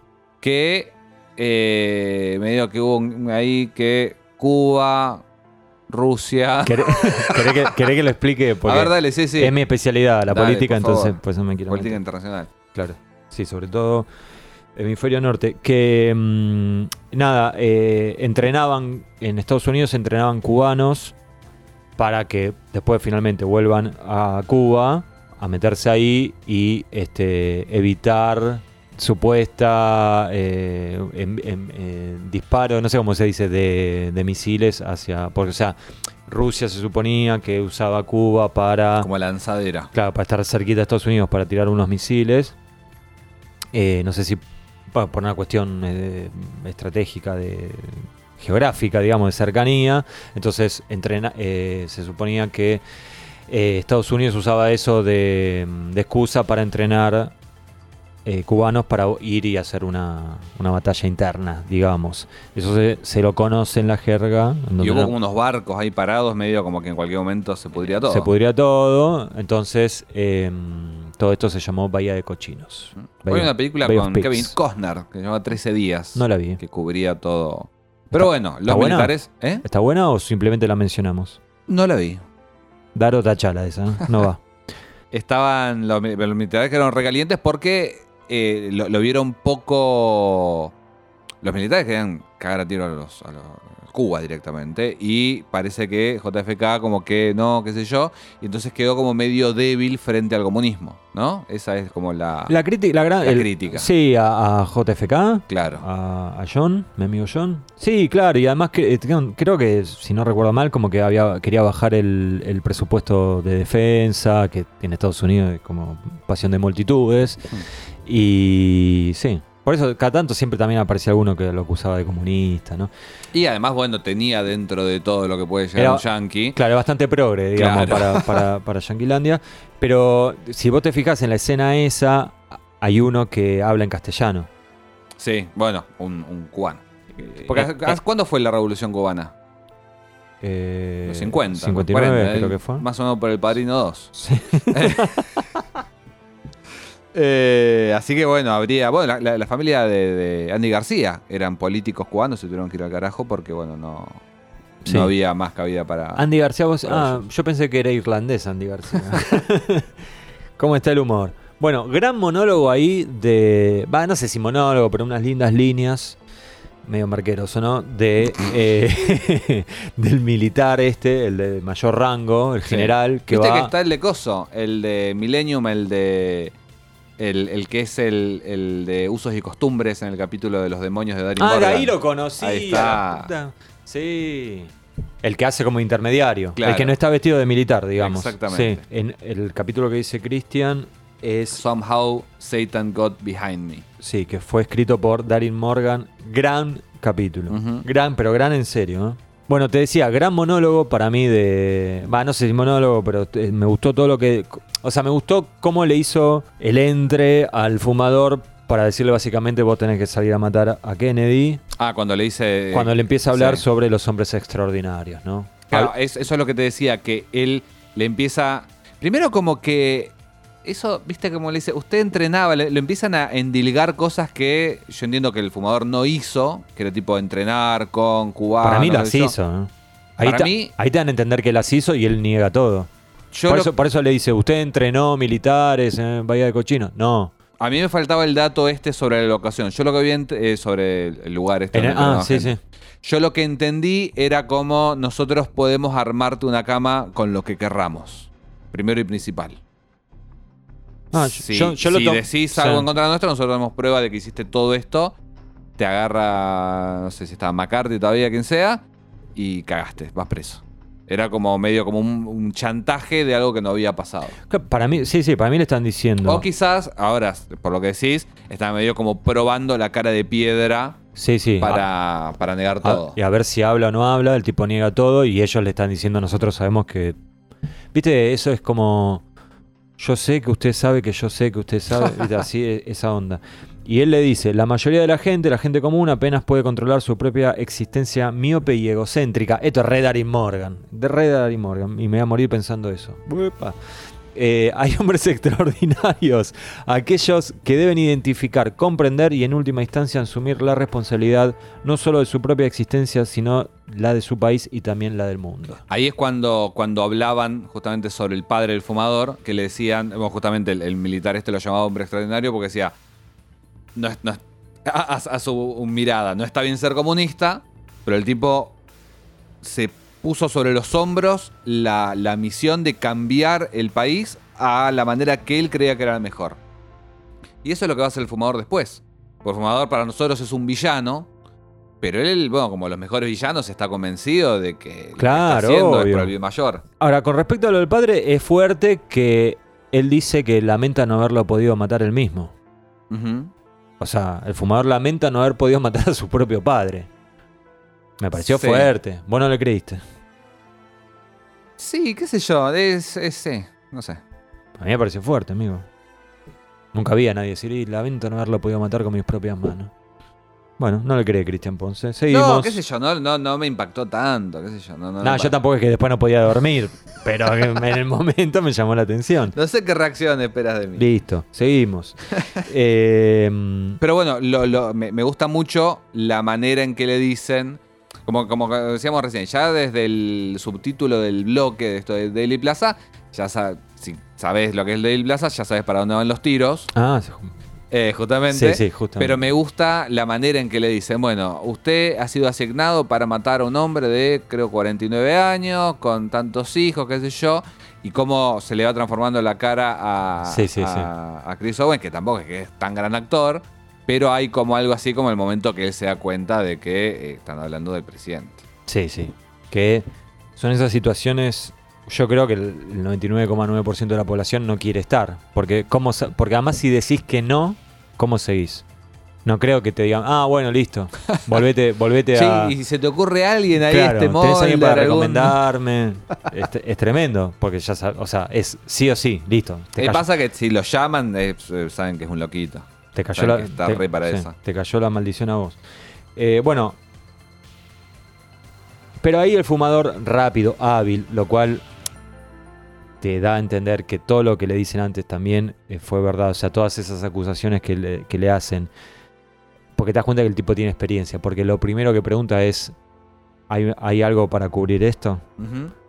A mí, a mí me dicen eso, tenés que matar al presidente y me pongo a llorar, termino en posición fetal. Él, su respuesta es, bueno, ¿y ya tienen todo armado para cubrirlo? Y le dicen que, ya sí, tenemos que sí. un Patsy. Y ahí pasamos a... El club de Patsy, ¿te acordás? El 13. No, no me acuerdo. Patsy es como eso, como un chivo expiatorio, un ¿no? Como perejil, un, perejil, chivo, sí, claro, un chivo expiatorio, sí, sí, sí. Que es Lee Harvey Oswald. El que, bueno, el Long Gunman. Claro, El justamente. que supuestamente. El tirador solitario, por Claro. eso eh, los long gunmen se llaman así. Esto, en la vida real pasó esto, ¿no? Igual, viste que The Long Gunman se llama The Long Gunman por- por Lee Harvey Oswald, pero el diario que sacan ellos se llama The Magic Ballet, que también es que otra, es otra frase. teoría, que es esto porque ah, supuestamente se escuchó un solo tiro, Sí, pero había como Tres tres, cuatro agujeros. sí, sí. Entonces, Sí, porque bueno. tiene. Dos tiene. The Magic Speed era en, en Seinfeld. No, de One Magic Loogie. Ah, Porque en Seinfeld hacen una parodia de. como que alguien escupió una vez y le rebotó a todo el mundo. Claro. Y, y parodian JFK de Oliver Stone. Sí. Gran, gran escena de. Seinfeld. Gran escena. Pero volviendo a esto, porque si no, esto se convierte en aguante Jerry. eh, tenía dos tiros Kennedy. Uno el gobernador, senador, no sé quién era, que estaba al lado de él. Y creo que había un disparo más que, no sé, había. Le dio en el hombro, me parece, al conductor o algo Sí, así. bueno, o sea, no, bueno, no- nunca podía ser una sola bala. Claro. Una bala sí, capaz que puede pegar en dos lugares, qué sé yo, pero no cuatro veces, ¿no? Por eso era el nombre del, del diario de los Long Gunmen. Pero bueno, eh, Lee Harvey Oswald, que acá no lo muestran en el capítulo, en la vida real eh, no llega ni a declarar porque lo, lo asesinan. Eh, Jack Ruby. Jack Ruby es el tipo que va y le que le dispara. tiro. Sí. Bueno, y acá a- Sí. a ese es otro nombre eh, que a mí me sonaba mucho. Yo no sé si era en JFK o en 221163, que es la novela de Stephen King que habla sobre el asesinato de Kennedy, que hay una miniserie también que creo que está en Star. Ahí hablan también de un Hunt en alguna de esas dos, y es el nombre que adopta el fumador acá para hablar con Lee Harvey Oswald. Claro. Que le dice Mr. Hunt. Sí, porque Hay un Hunt ahí metido, pero no me acuerdo. O sea, pues lo busqué en Wikipedia. en la vida real sonaba, había claro. un Hunt. Sí, que escribía además. Eh, pero no sé si en alguna de las teorías está como más, más metido. Si está metido con Kennedy, decís vos, no sé, pero sé que había un tipo que laburaba para. En un momento laburó para la CIA y que también sacó algunos escritos. Ujú. Estaría bueno buscar eso, ¿no? OJ. Em, no, que el tema este del nombre, que él no da el nombre real. En esta época, yo tuve como unos flashbacks, medio como un veterano de guerra. eh, había bastante misterio con cuál era el nombre. Como que era algo. Hoy, hoy me parece medio absurdo, pero en ese momento queríamos saber cómo se llamaba. Hmm. Y de, se revela en la sexta temporada recién y más o menos. hasta ahí. Triquiñuela. Sí. Eh, y te digo, en estas, en estas revistas que están acá, Sí. que hay un montón de, de reportajes con William B. Davis, él siempre cuenta que lo paraban por la calle y le preguntaban, ¿cómo se llama? ¿Cómo se llama? Obviamente es un actor, gente, no claro. sabe, pero bueno, yo creo que si lo hubiera visto, lo hubiera preguntado. En realidad no, pero imagínate que, imagínate sí, supongo. Que tampoco sabría. No, y le tenía que preguntar en inglés en ese momento, me iba a costar un poco. Em, Igual ibas a inglés y te perdías código X por eso. Sí, en realidad un año después me fui a Estados Unidos solo Eh, y me la banqué, así que... Bueno, em, Easy Rider. Te pregunto. Eh, escúchame, estimado amigo. ¿Esa entra como referencia cinéfila para Daro Ceballos? Hay que Sí, sí, avisar. todo, todo, todo, todo lo que es tema nombre de película. Easy Rider, anotado. peliculón Easy Rider. ¿eh? Eh. No tiene nada que ver con lo que estamos No. hablando, pero bueno. Buscando mi destino se llamaba, ¿no? Acá. Sí, en busca de mi destino. En busca de mi destino. ¿No está demasiado detallado todo el tema del atentado, teniendo en cuenta que no es un capítulo sobre el asesinato de Kennedy, es un capítulo sobre el fumador? ¿No es demasiado extenso? Porque inclusive vemos... Y, pero es el origen. Es el. Es, Pero, para mí, lo que. Es una. Perdón, me estoy poniendo en abogado del diablo para que haya un poquito de tensión. si no. Eh, no, que yo, pa- para mí es, es un, un caso, el, el del asesinato de Kennedy, que es tan icónico para los Estados Unidos Para ellos, sí. y, y del que hay tantas teorías y del que se saben tantos pormenores que, bueno, lo que te decía antes, que hay un montón de datos que se te escapan, pero que sabes que se te, te están escapando, pero que están ahí puestos para darle como verosimilitud. Sí. Esto de el paraguas, o dónde lo arrestan después a, a Lee Harvey Oswald en el cine. Son todas cosas que son como canónicas de, de esto y que se han visto en películas y que se han, han sido comentadas. Porque hasta Sí, el perdón, punto de. Recordemos que eh, unos años antes había salido JFK, la película de Oliver Claro. Stone, tres horas solo sobre el asesinato de Kennedy. ¿no? Y pero bueno, incluso cosas que no, no son. eh, ¿Vos viste Slacker de, de Linklater? No. Eh, es la primera película de Linklater. son gente hablando, básicamente, gente que se va cruzando en la calle, qué sé yo. Yo no me acuerdo si es anterior o posterior, es principio de los 90.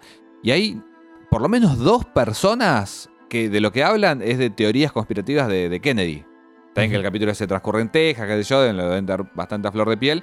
Pero es algo, me parece, que, que todo el mundo sabe cosas y, y que acá le busquen dar una vuelta y agreguen a que el fumador está metido en una cloaca medio Pennywise, es como darle otro layer a algo que ya conoces y que por lo tanto lo vuelve más verosímil.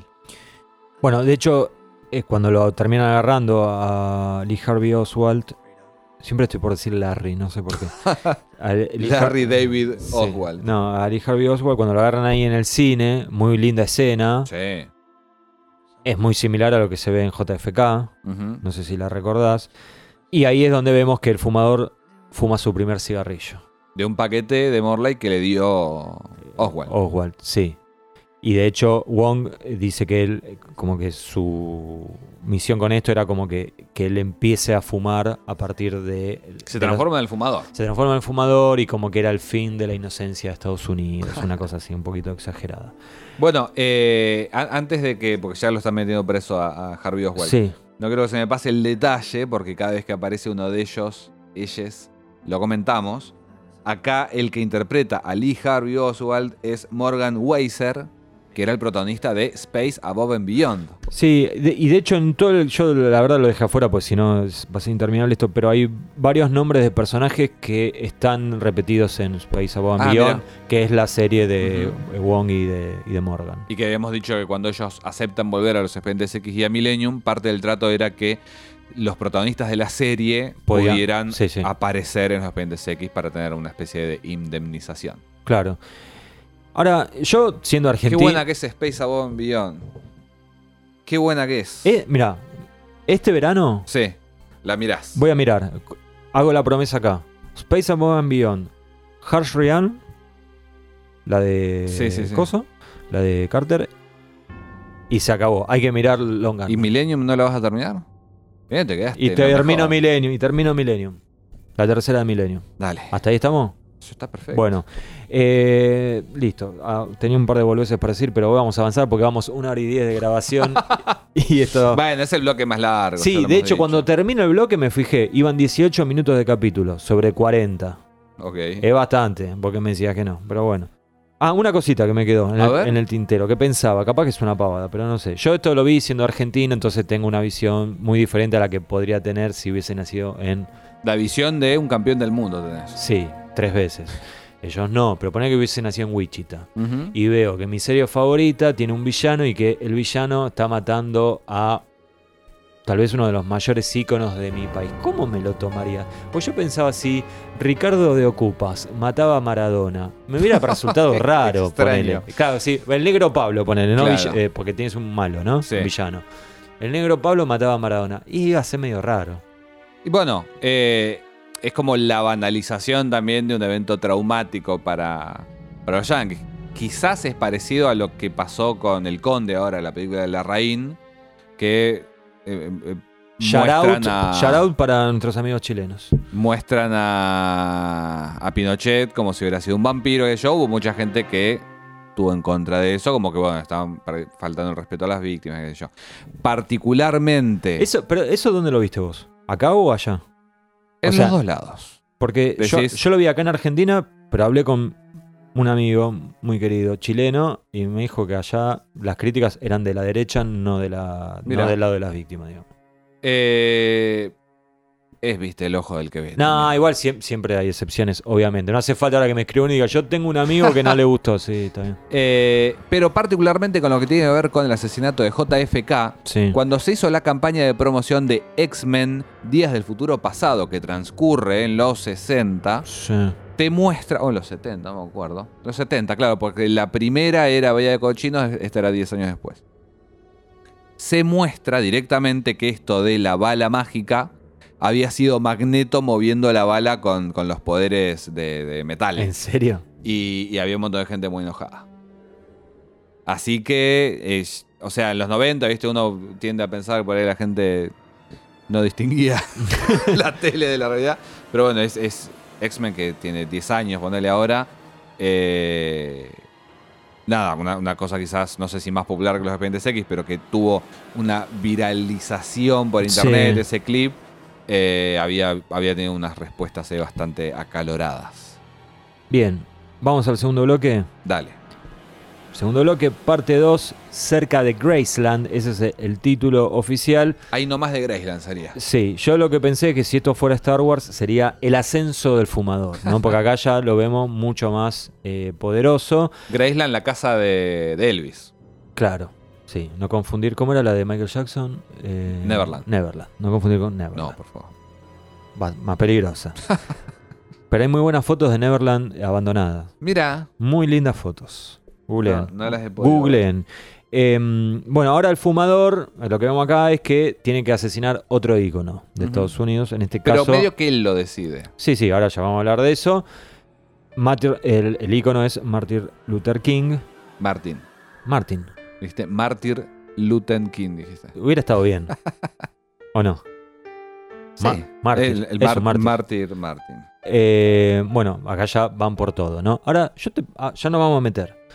Yo te pregunto, ¿no es medio repetitivo? Esta, me- otra vez me pongo en, en malo, ¿eh? en Mm. villano de, de- de este podcast. Tipo, Partiendo de la base que es mejor que cualquier episodio de Better Call Saul, Succession y, y Breaking Bad juntos. Sí, bien, Cristian, me gusta. Vamos por todo nosotros también. Bien, me gusta, a me gusta. de llenos. Me gusta, digamos. sí, metemos a Lost, metemos a Friends, ¿qué más querés meter? Ojo. ¿A Soka? Metemos a Soka también, ¿por qué no? ¿Obi-Wan? Obi-Wan también. Dale. Listo, todo, mejor, se- mejor, se va a mejor. pudrir en cualquier momento. Dale, mejor que todo eso. Bueno, eh, digo, no, no es un poquito repetitivo. Ya lo vimos que mató un presidente. Era- Para mí tiene que ver con esto de la confirmación. Es como tomar la comunión y tomar la confirmación. Ah. Haces medio lo mismo. ¿Sabes que no tomé la segunda? Mira, y bueno, acá estamos. Haciendo un podcast de Molder en vez de estar triunfando en el mundo de las criptomonedas. Eh, a mí me parece que. A mí me parece que tiene sentido. Igual creo que es el capítulo más flojo. el- la sección más floja ¿De las, de las cuatro? de las cuatro. Quizás por lo repetitivo. Puede ser. Pero creo que sirve para esto de. Antes me lo encomendaron, ahora medio que lo elijo yo. Ahora, Porque de alguna por eso- manera, perdón. ¿vos nombraste a Darth Vader en algún momento? No. No, pero por eso decía lo del ascenso. Y Claro. Porque para mí es como Darth Vader en, la, en, eh, la Guerra de las Galaxias y después cuando lo ves en el Imperio Contraataca Sí. tiene toda la chapa del mundo. camina con tres piernas. Y hay muchas cosas que se repiten, pero se repiten desde otro... Sí. Está parado en otro lugar el villano. Sí, bueno, eh, la primera diferencia que vemos acá es. ¿Cuál es, Cristian? No hay color, No hay color. hay blanco y negro. Yo tengo una teoría.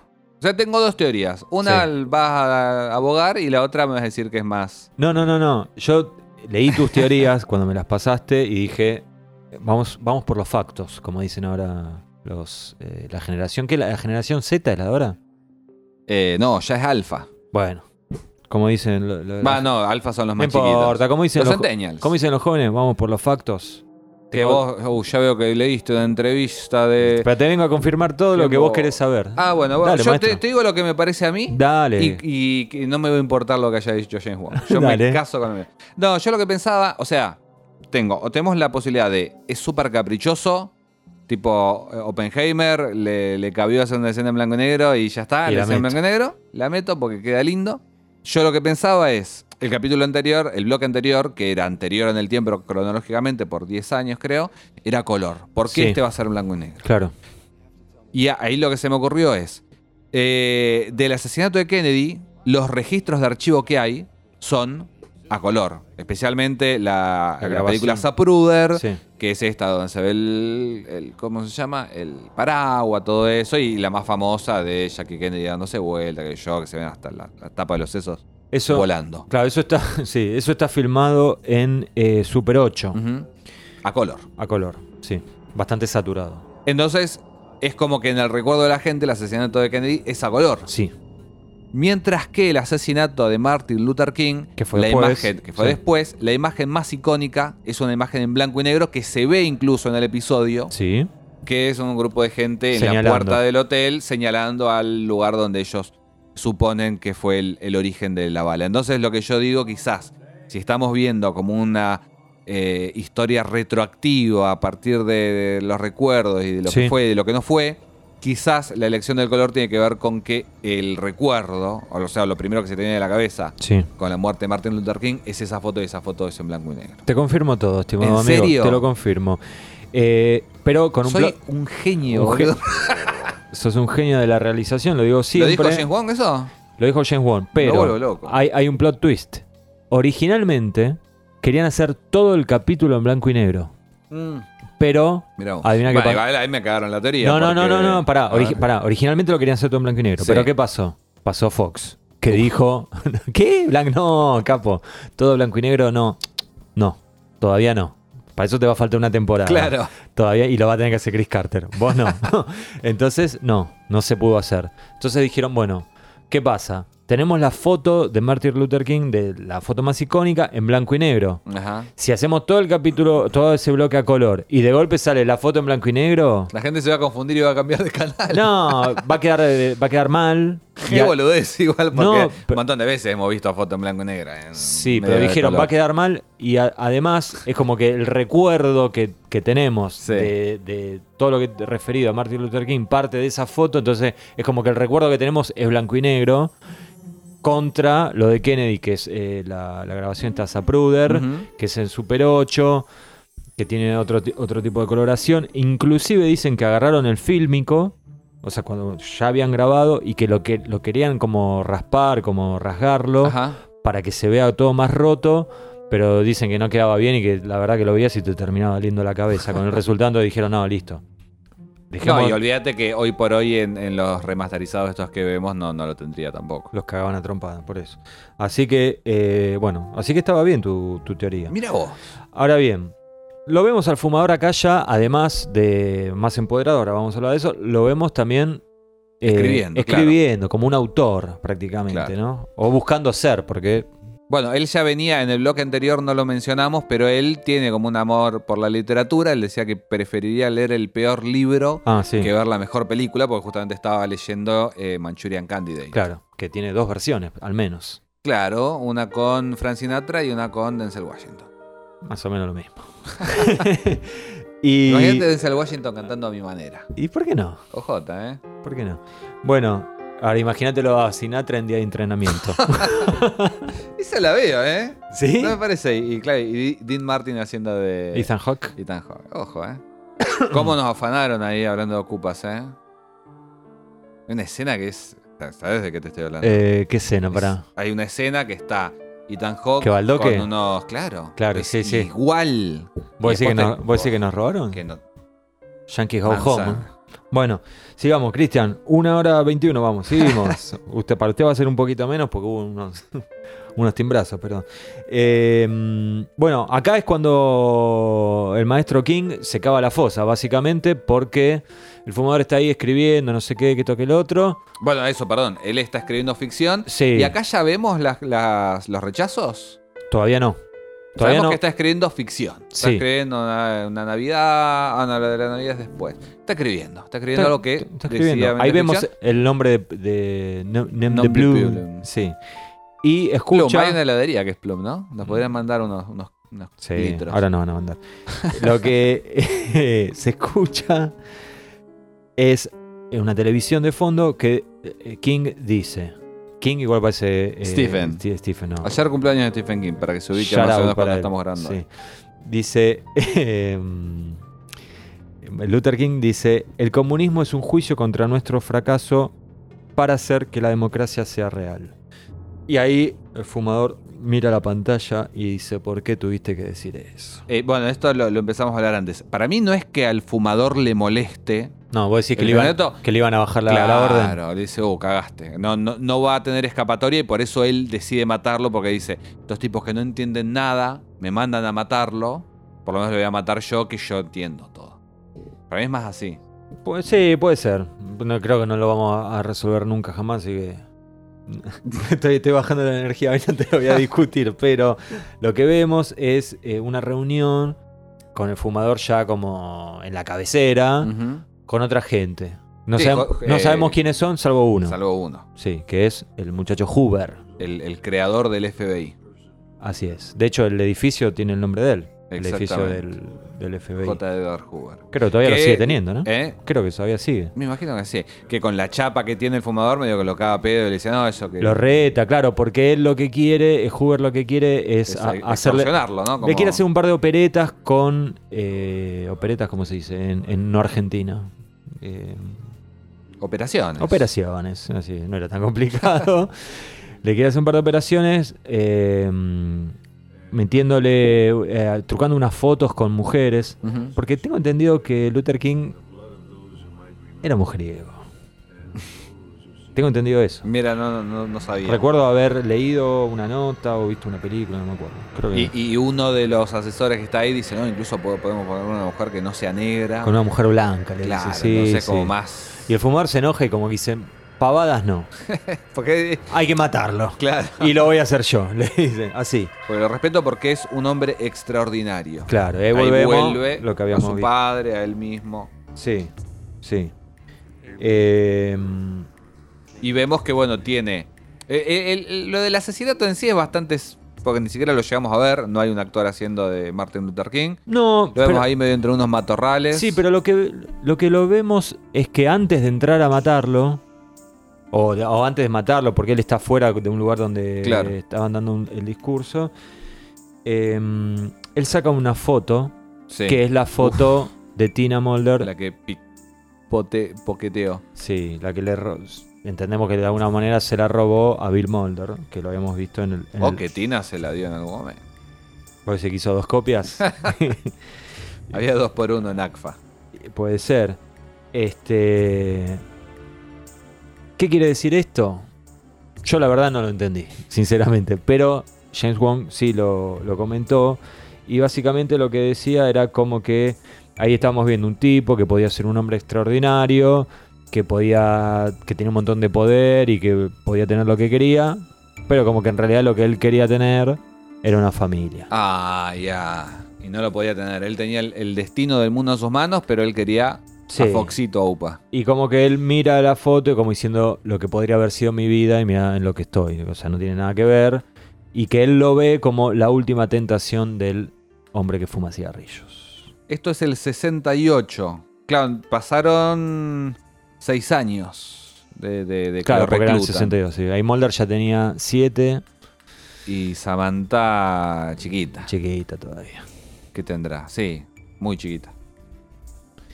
No sé a qué querés llegar igual, pero. No, estaba calculando. No, me había quedado en la, en la, en la cabeza el concepto 10 años, pero 10 años era entre Apócrifa y, y el asesinato de JFK. Y decía, si, este- si acá habían pasado 10 años, ya estábamos en la época del secuestro, pero no.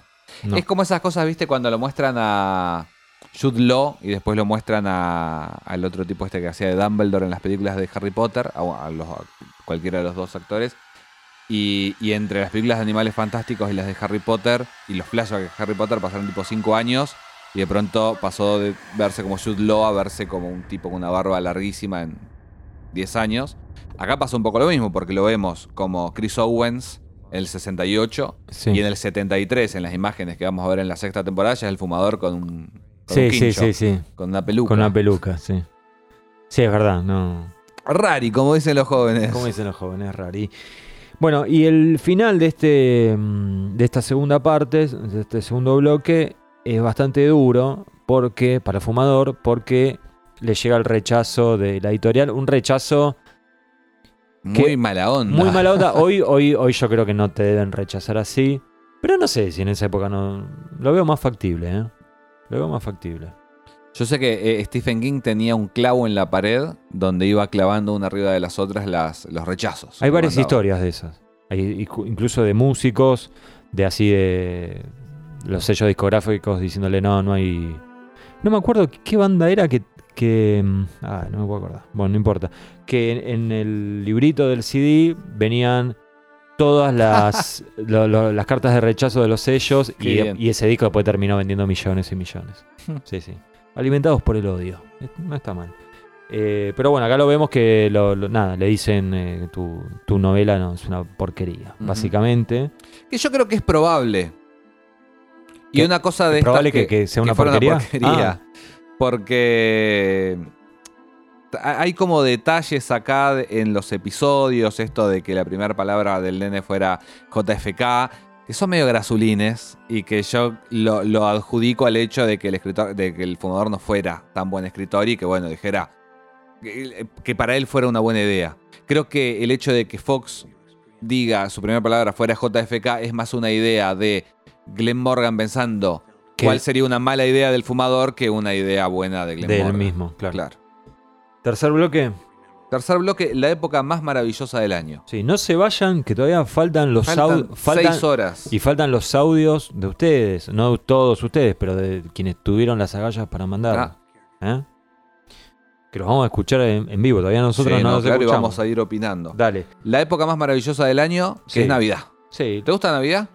Odio Navidad. No, no me De- digas eso. ¿En Detesto las fiestas, sí, sí, con todo mi ser. Es divertidísima, Ahora en la adultez eh, aprendí a aceptarla, pero. Ah, bueno. Pero como- hasta, hace, para, para, hasta hace cinco años la detestaba con todo mi ser. Hoy ya estoy más allá del bien y el mal. Estos serían los años dorados y las conspiraciones falopas. Ok. ¿Sí? Ya los 90. Sí. Nos salteamos todos los 70, todos los 80. Mi bloque favorito. Estamos en los 90. Mi bloque favorito. El 91. Mi bloque favorito. Bueno, ¿El tuyo? A mí el, el último me gustó mucho. Pero, Que se Dios llama como nosotros. Dios santo. Cu- cuarta parte, aguante Molder. Bueno, vamos. eh, tercer bloque entonces. No, no, no. No, baja, no me apures. Vamos tranquilo. Sí, pero- no, pero es que mira todo lo que tengo anotado, a campeón. bien. Eh, escucha. No le atiende el teléfono a Saddam Hussein. Sí. Le dice, "Dep- después lo llama. Ahí nos enteramos que arregla partido de fútbol americano. ¿Le ofrecen arreglar los Oscars? No, no me No interesa. me importa. Porque ¿Querés que gane Argentina en 1985? No, no me importa. prefiere leer el peor libro que ver la mejor película. No le Está interesa bien. el cine. Está bien. O Coheren- sea, coherencia, decir, por claro, favor. Claro, no, no es un detalle así de, de banana, sino que Sí. no le interesa el cine. Droga a un al arquero del equipo ruso de Sí. hockey sobre hielo en un juego olímpico. Bueno, e- e- la- esa que es muy clásica, la, la del. Sí. La, el- la ponerse cosa del el, anillo. el alfiler, ¿no? Claro. Claro. Y más cosas así. Es un poco como el Gatorade, si, si querés, ¿no? El Gatorade Eh, de Bilardo, medio. No, el Bilardo, Estás Bilardo confundiendo. Vos es- el agua a Branco, al jugador de Brasil. Cuando le dio el, el bidón. Lo del Gatorade fue después. Fue una pavada esa. ¿Bilardo es Sí. nuestro fumador? Podría. Pues tiene como algo, re, un re- podría haber sido. Además, esos tipos muy pragmáticos y que si tienen hambre se hacen un sándwich con la madre. ¿Se va a enojar la gente de La Plata? Lo digo con admiración, ¿eh? La mitad. La mitad. Los estudiantes. Sí, los triperos no. El fumador acá mismo. ¿Vos no que sos de La Plata? Yo soy de gimnasia, amigo. Yo soy de River y de gimnasia. Me acabo de enterar esto. Igual sos tan de River como yo, bailarín clásico. Pero amigo, Alzamendi, Qué grande, Cris. Bueno, ¿seguimos? Crespito. Grande. sí, ¿qué crees? Eh, ¿Por qué crees El fumador no es el fumador ahora. ¿Cómo?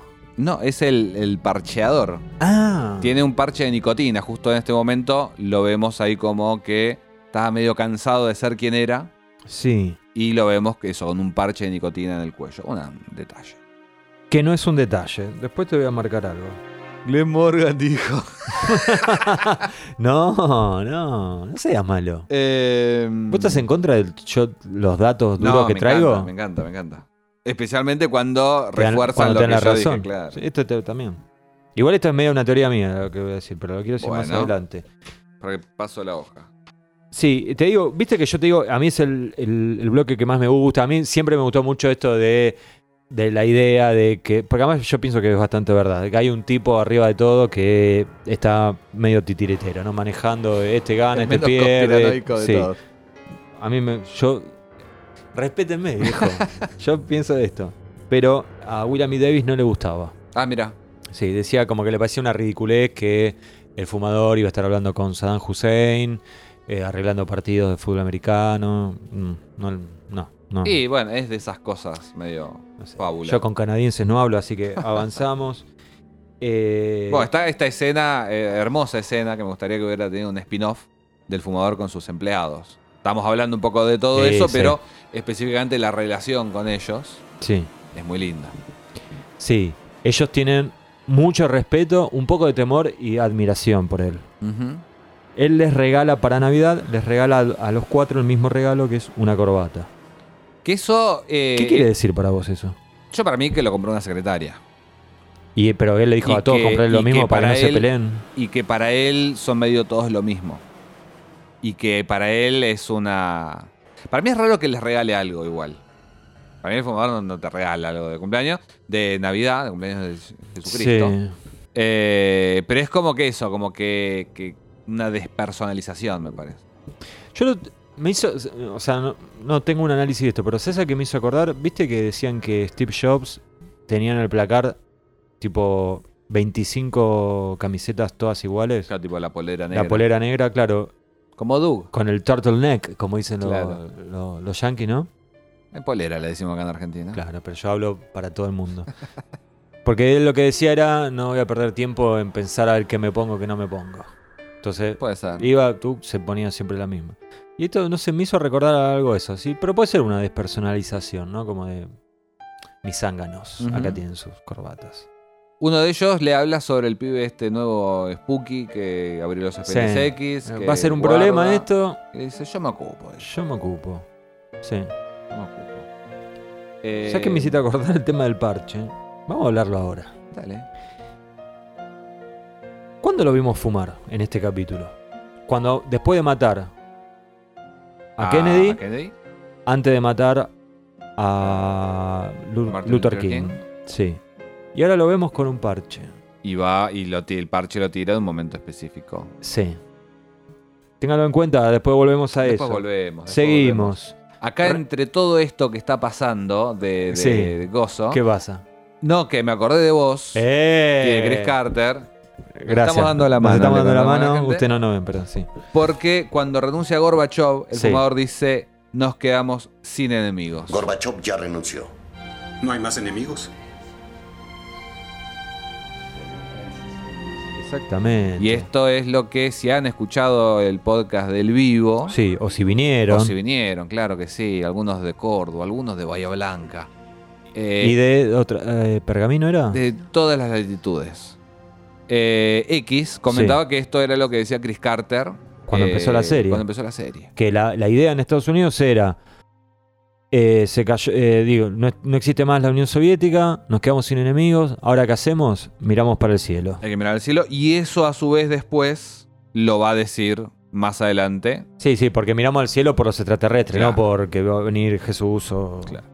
Mandrake el O Mago. los chemtrails. Claro. Que están de moda ahora. Eh, Lo vemos en la casa, lo vemos que sigue escribiendo. Pasaron como 20 años, no, sigue pará, escribiendo. ¿Qué escena, pasa? eh, escena ¿Qué durísima, ya te estás echando las pelotas. Escena durísima, cuando le dice, eh, señor, no quiere venir a Navidad, Ah, festejar sí. con la familia. No, él dice, no, yo tengo un compromiso familiar.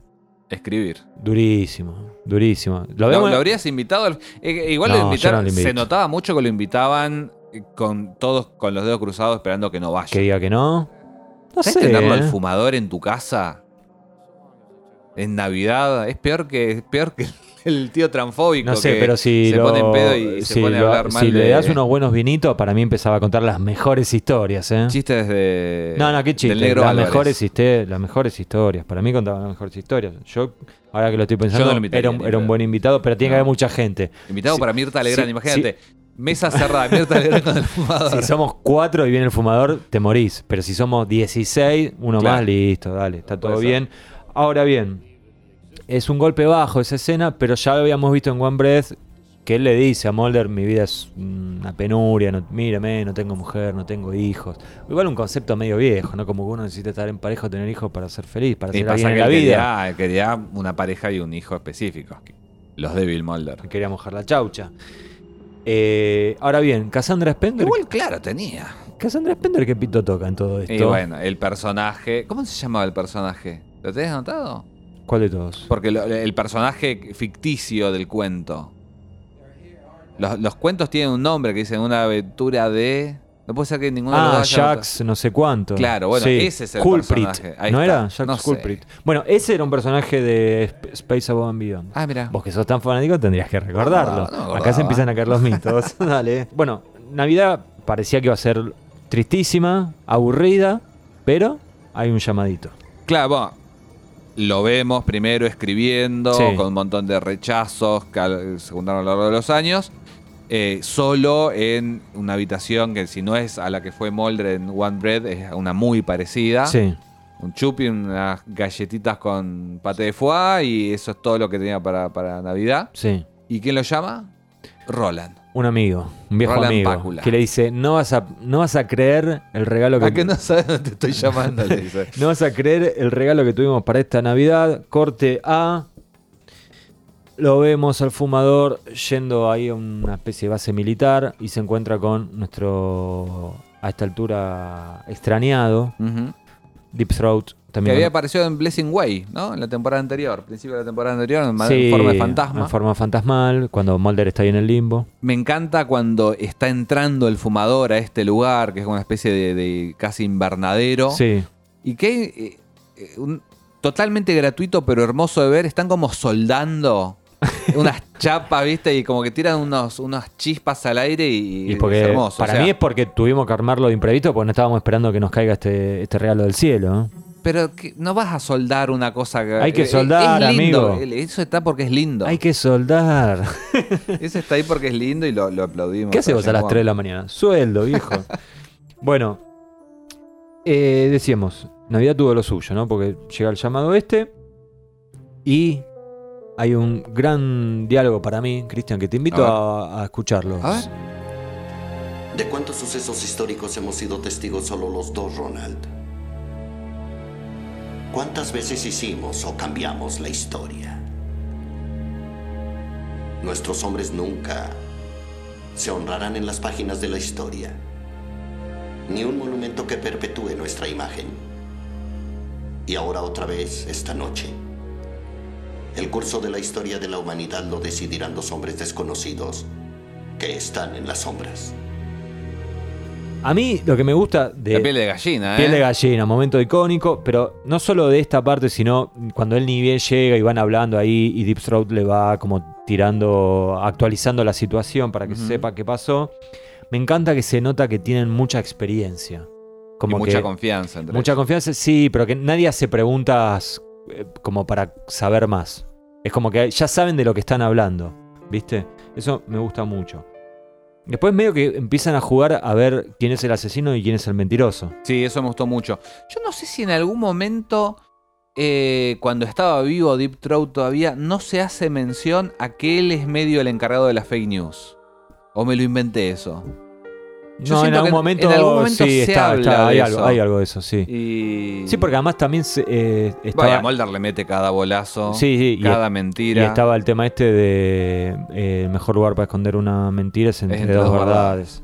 Sí. entre dos panes. Eh, qué rico, un sanguchito ahora, ¿no? Sanguchito de verdad. Para levantar un poquito. Eh, nos está esperando el postre Balcarce y no llegamos a los audios, Cristian, y tenemos una revelación para el final que vos ni te acordás qué es. No, Eh, bueno, lo que no, o sea, me encantó lo del juego es el quién es el mentiroso, quién es el, yo soy el, El asesino, asesino. los dos lavándose las manos. sí, el fumador en un momento le dice, yo nunca...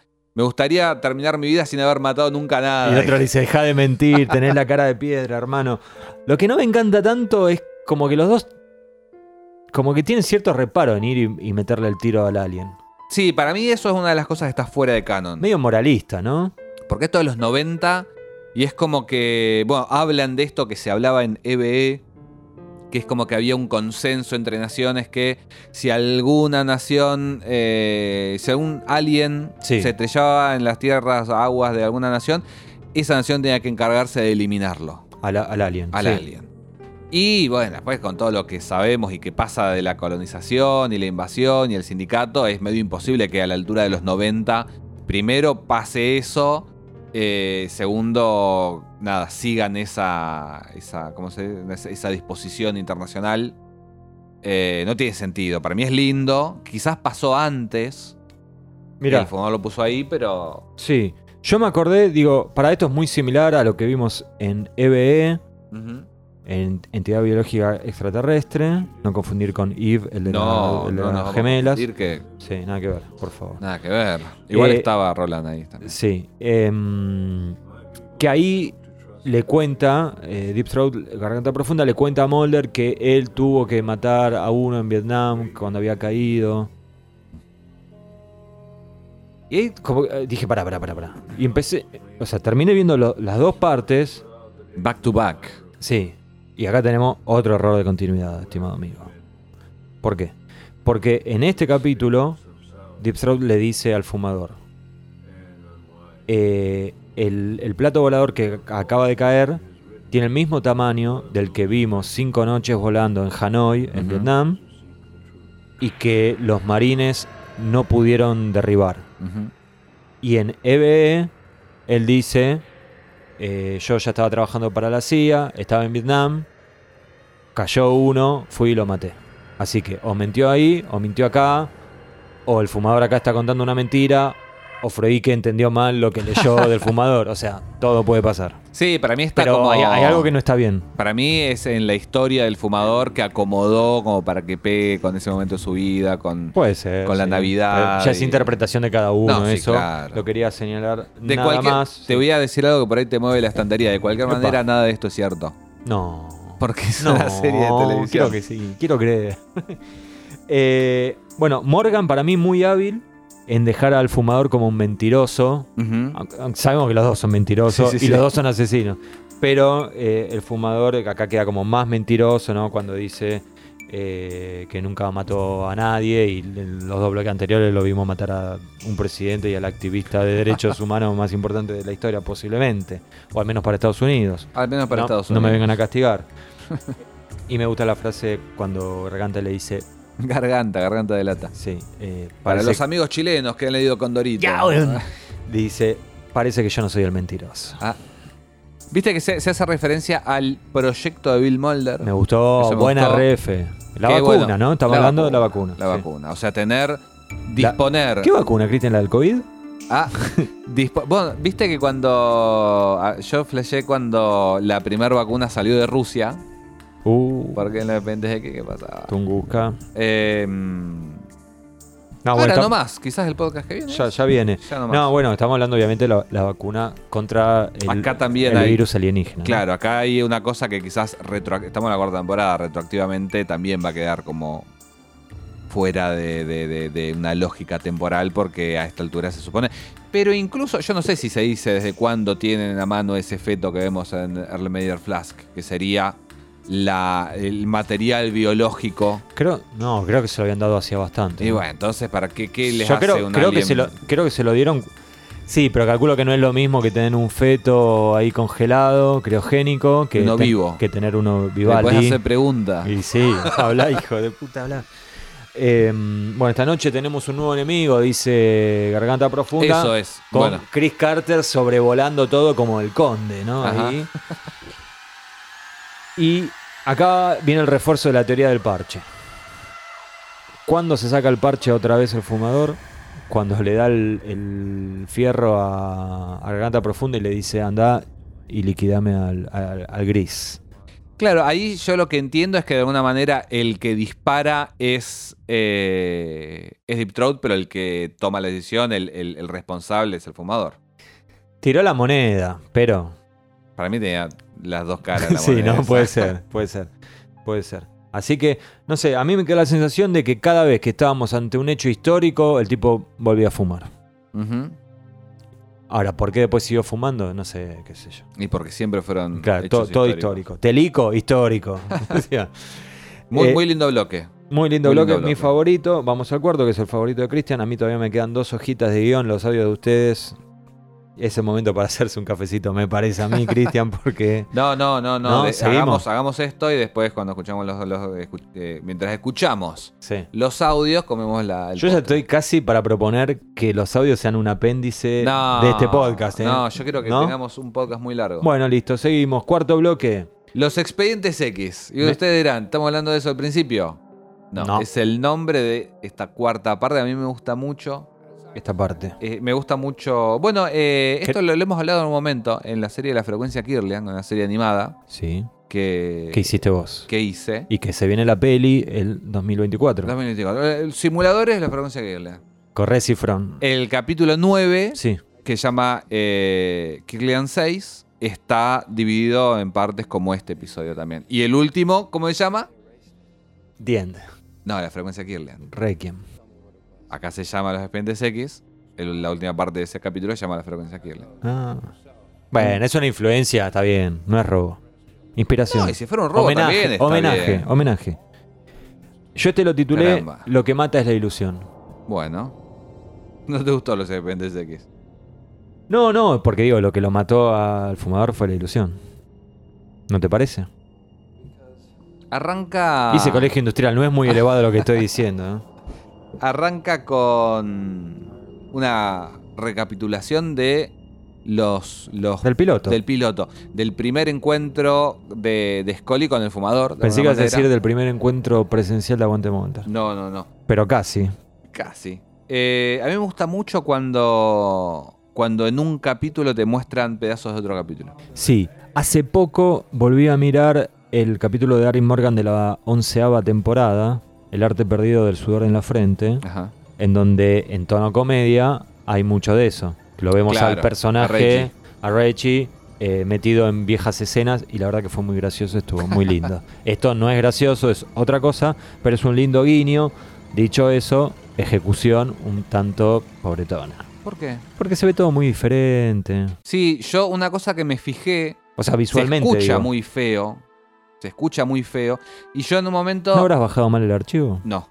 En un momento, o sea, se escucha el, el flash, o sea, no es que se escucha feo, se escucha como con otra compresión, como si hubiera, no sé, Bueno. habrán mejorado los micrófonos. Pase, igual eso, Cuatro años. Pero eh, por un momento pensé, l- le habrán dado rosca que se escuche más feo para que A quede propósito. más desconectado. Puede Y ser. fui al render del, del primer capítulo, Sí. eh, de hecho el que vimos en Sí. Aguante Molder en vivo, y se escucha así, más, O sea- o más, sea, ah. más enlatado. Así que nada, trabajaron con lo que había. Sí. A mí me gustan mucho las escenas donde lo vemos, el fuera de campo, ¿no? Donde lo vemos al fumador escuchando a Mulder y Scully tener ese primer encuentro. Pero no, lo- no los vemos a ellos, sino que lo, lo vemos a él escuchándolos. Como que ya en la oficina de Mulder había, había micrófonos puestos, cosa que a lo largo de la serie vimos que le, ¿Qué pasó- era? le pasó varias veces. Sí. Hay- hay- hay un Me gustó mucho cuando hicimos la, la juntada de Aguante Mulder que cuando está ese primer encuentro, se escucharon un par de aplausos. Me gusta. Hay una cosa acá, venimos diciendo que todo el tiempo están contradiciendo el canon y, y la cronología y hay errores de continuidad y qué sé yo, pero en este episodio bancan la fecha de marzo del 92, que cuando hicimos el encuentro decíamos, pasa en el 92 el piloto y Deep Throat ya en el 93. ¿Qué pasó en el medio? ¿Por qué pasó un año? Sí. Por lo que sea. Acá igual teniendo quizás la oportunidad de arreglarlo. corregirlo, no lo hace. No, sigue marzo del 92, 6 de marzo la reunión con Blevins, 7... ¿7 o 6? No, 6 la, el encuentro con Mulder, 7 cuando se van allá a Bellflower. Lo que me gustó también es que el fumador tiene la tesis de Scully. Ujú. de- ¿Cómo es la, Medio que la eligió él, la de los dos Einsteins. la paradoja de. eh, sí, bueno. La tiene impresa. Sí, sí, me sí. gustó eso. No Sí, te- sí. ¿A vos no te gustó? No, sí, sí, por ah, eso yo lo que entendí es como que la... Medio que la eligió él. Él leyó la tesis, Y leyó dijo- los currículums. Claro, dijo, esta es más delirante que yo. ¿no? Está bien. Bueno, finalmente le dicen al fumador que le van a publicar el cuentito. Ajá. ¿Sí? La editorial que lo contacta es Walden Roth. Ajá.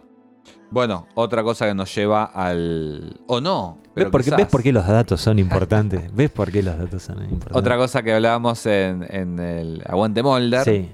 que es que Peter Roth era, ¿no? El nombre. Peter Roth. Esto fue un mensaje que le mandé a, X hace unos sí. días que decía, ¿cómo se llamaba el, el tipo que le dio luz verde a los expedientes X? Peter Roth, ¿por qué? Ah, le dije. Ah, está bien. Eh, en realidad es así. Peter Roth es el que lo llama a Carter y le dice qué querés hacer. Claro. Y le- fue le el abre que las puertas de Fox. Y fue el que más apoyó a la serie en los primeros años cuando, cuando había que apoyarla. Después cuando ya era, facturaba millones y millones, no, ¿no? Pero no bueno, hacía falta. no hacía falta. Entonces, el Roth de Walden Roth viene de Peter Roth. Ahora, el Wa- ¿Walden de el qué? Walden de dónde viene? Viene de Dana Walden, que era una de las jefas ahí en 20th Century Fox. La jefa de drama. No sabía que era una, Mirá. ca- una categoría que existía. No, bueno, se- será que tienen uno medio jodón que se Sí, encarga de se- se comedia. de las sitcoms. Y esta es re dramática, ¿no? Decir, Claro. Dana, ¿cómo andas? No sabe lo que me pasó. Queremos hacer un capítulo en blanco y negro. No, no, déjame, déjame en paz. Re dramática la mina. A mí me gustó mucho. me le- lastimo, me lastimo. Lo hacen en blanco y negro, me lastimo. este Walden Roth le, le acepta, le, le manda una carta Sí. y aceptando, qué sé yo. Y el fumador habla por teléfono. Sí, Y es tremenda. tan patética esa escena. Sí. Porque todo lo que vimos, que qué sé yo, que mata a presidentes, mata a alguien, traiciona a los amigos que yo, y acá se rebaja porque finalmente va a tener su vía de escape. Pareciera como que no lo disfruta realmente ser el fumador. Todo el tiempo quiere esa otra Es vida. complicado. Igual, Yo me imagino que el tipo eh, consigue, renuncia, porque lo que pasa, le pregunta, ¿y cuándo sale el día de cuento? Le dan la fecha y él hace la renuncia para ese día. Y yo me imagino en su cabecita llena de nicotina, acto se- iba a buscar la revista, leía el cuento y iba con la revista a la casa de Tina y le decía, agarrá a los nenes que nos vamos a vivir juntos. Tienen y ella le decía, 45 años. No Hay una que, no, que, que- desapareció hace 30 años y otro Sí. que no sabemos de... Nada, es grande, 30 y pico. Em, sí, lo vemos totalmente entregado Sí. a- al fumador. Domadísimo, como dicen los jóvenes. Sí. Eh, acá medio que revive la teoría de que si a Hitler de chiquito le daban un poco de cariño, la humanidad no hubiera pasado por algunos problemitas, ¿no? Porque, digamos, la alegría, con la- o sea, cuando él es aceptado Sí, sí, por sí, el universo es al que él quiere entrar, aunque le dicen, mira, te vamos a pagar unas migajas y ten en cuenta que acá los que mandamos somos nosotros. El tipo se lo aclara, el editor, ¿eh? Como, porque él le dice, tengo algunas ideas para la portada y le dice, sí, sí, para, nene, empezá de abajo. Tengo sí, sí. 59 años, no me importa, vas a empezar de abajo. Igual viste que le dice algo de escritores jóvenes, como que piensa que es. Capaz que también eso te habla un poco de, de lo que escribió. Pero era medio. Claro, una- como, era, claro, era algo medio juvenil, decís vos. Y algo que le faltaba un golpe de Eh, órgano. Sí, que viste que en un momento él dice que mi imaginación es muy activa, le pregunta como con miedo, ¿viste? Claro, dice, porque "No, no, el tipo está le dice, bien, no, bien". eh, asesinato extraterrestre, Sí, qué sé yo, sí. y ahí como que. Si quiere lo cambio. El, el hecho de la renuncia, yo entiendo que es como medio simbólico de que él estaba renunciando a ser quien era, ¿no? Y que iba a partir de ahí se iba a dedicar, como evidentemente plata debe tener. Eh, Ama tiene una vida bastante austera, nunca lo vimos con ningún lujo ni nada. Se iba a dedicar al tema de la escritura. Pero desde el- si lo pensamos como algo verosímil, es un desastre, porque, o sea, renunciar a la mafia es imposible, ¿no? Renunciar a la mafia más grande del mundo, más poderosa del mundo, es 100 veces más imposible. O sea, vos, ¿qué haces? Le mandás una carta de renuncia al sindicato. ¿A quién? Claro, porque ¿A supuestamente el presidente ni sabe que él existe, Claro. como dice en el segundo bloque. O sea, ¿A quién le está renunciando? Al, al- podía- al- al de la papada. Él ten- claro, él tendría algún cargo en el FBI, algún cargo tendría. Eh, supuestamente en, en Coso, ¿cómo se llama? En el Departamento de Estado, es lo que dice él. Sí. La última vez eh, que, que- que hablan de que trabajaba con Bill Mulder y después ya se van a, al sector más privado con... Sí, es, es medio raro. Y al que le pareció muy raro es, adivina, ¿a quién? A Chris Carter. No, a William B. Davis. Ah, Tengo una entrevista de él donde dice, es una pavada eso, dice. ¿Cómo, o sea, ¿cómo poder hablamos- renunciar al sindicato? Dice. Y, además, y además dice, y encima que hago la renuncia, la tiro en un tacho de basura que la puede ver cualquiera. con mi nombre. Que siempre lo quise proteger. pero qué lindo que queda. Bastante- Para mí es eso, es Es como que por los tipos soldando la carpa. Sí, puede ser. Queda lindo. Y ya. Eh, eh, pero bueno, lo hablamos en el primer bloque que decíamos esto. Te, te dicen que te dejen matar a Kennedy. No puedes no aceptar. No. Acá está mucho más tapado por el agua. Sí. Y después hay otra cuestión. Él hace la carta de renuncia, la, creo que la mete en un sobre o algo así, y tira los cigarrillos. Y volvemos a lo del parche. O sea, es como que cuando le va bien, él deja de fumar, digamos. Claro. Cuando la cosa se pone más o menos, tiene el parche. Y cuando se pone muy turbia, saca el cigarrillo de una. Hay que ver entonces qué estaba pasando en su vida antes de que, de que maten al extraterrestre. Y Ah, ahí porque andaba por ahí más o menos, claro. más o Los menos- serpientes X todavía en un problema. te- tenía el parchecito todavía. Sí, bueno, pero estaba más o menos Sí. bien. Claro, después llegó Mulder y todo, todo, todo debacle. Bueno, finalmente vemos que le cambian el final. O sea, algo- y ah, compra la revista, qué sé sí, yo, compra- la lee, se sienta a leerla. Está basado en hechos reales esa escena. Mirá. Porque eh, Morgan fue con Kristen Cloak, la protagonista de, de Feel Where I Died. Y Fue- después sabó mi vida. Eh, sí, por favor, perdón, gran serie. Entonces va ahí a un puesto de diarios. Dice que había como nueve personas alrededor del puesto de diario agarrando revistas. Viste que se usaba mucho de ir, ojear un poco y ver si la comprabas o no, o si elegías otra. Sí. Glenn Morgan hace lo mismo y viene el diariero y de toda la gente solo le habla a y le dice, señor, si la va a comprar, si la quiere leer, la tiene que comprar.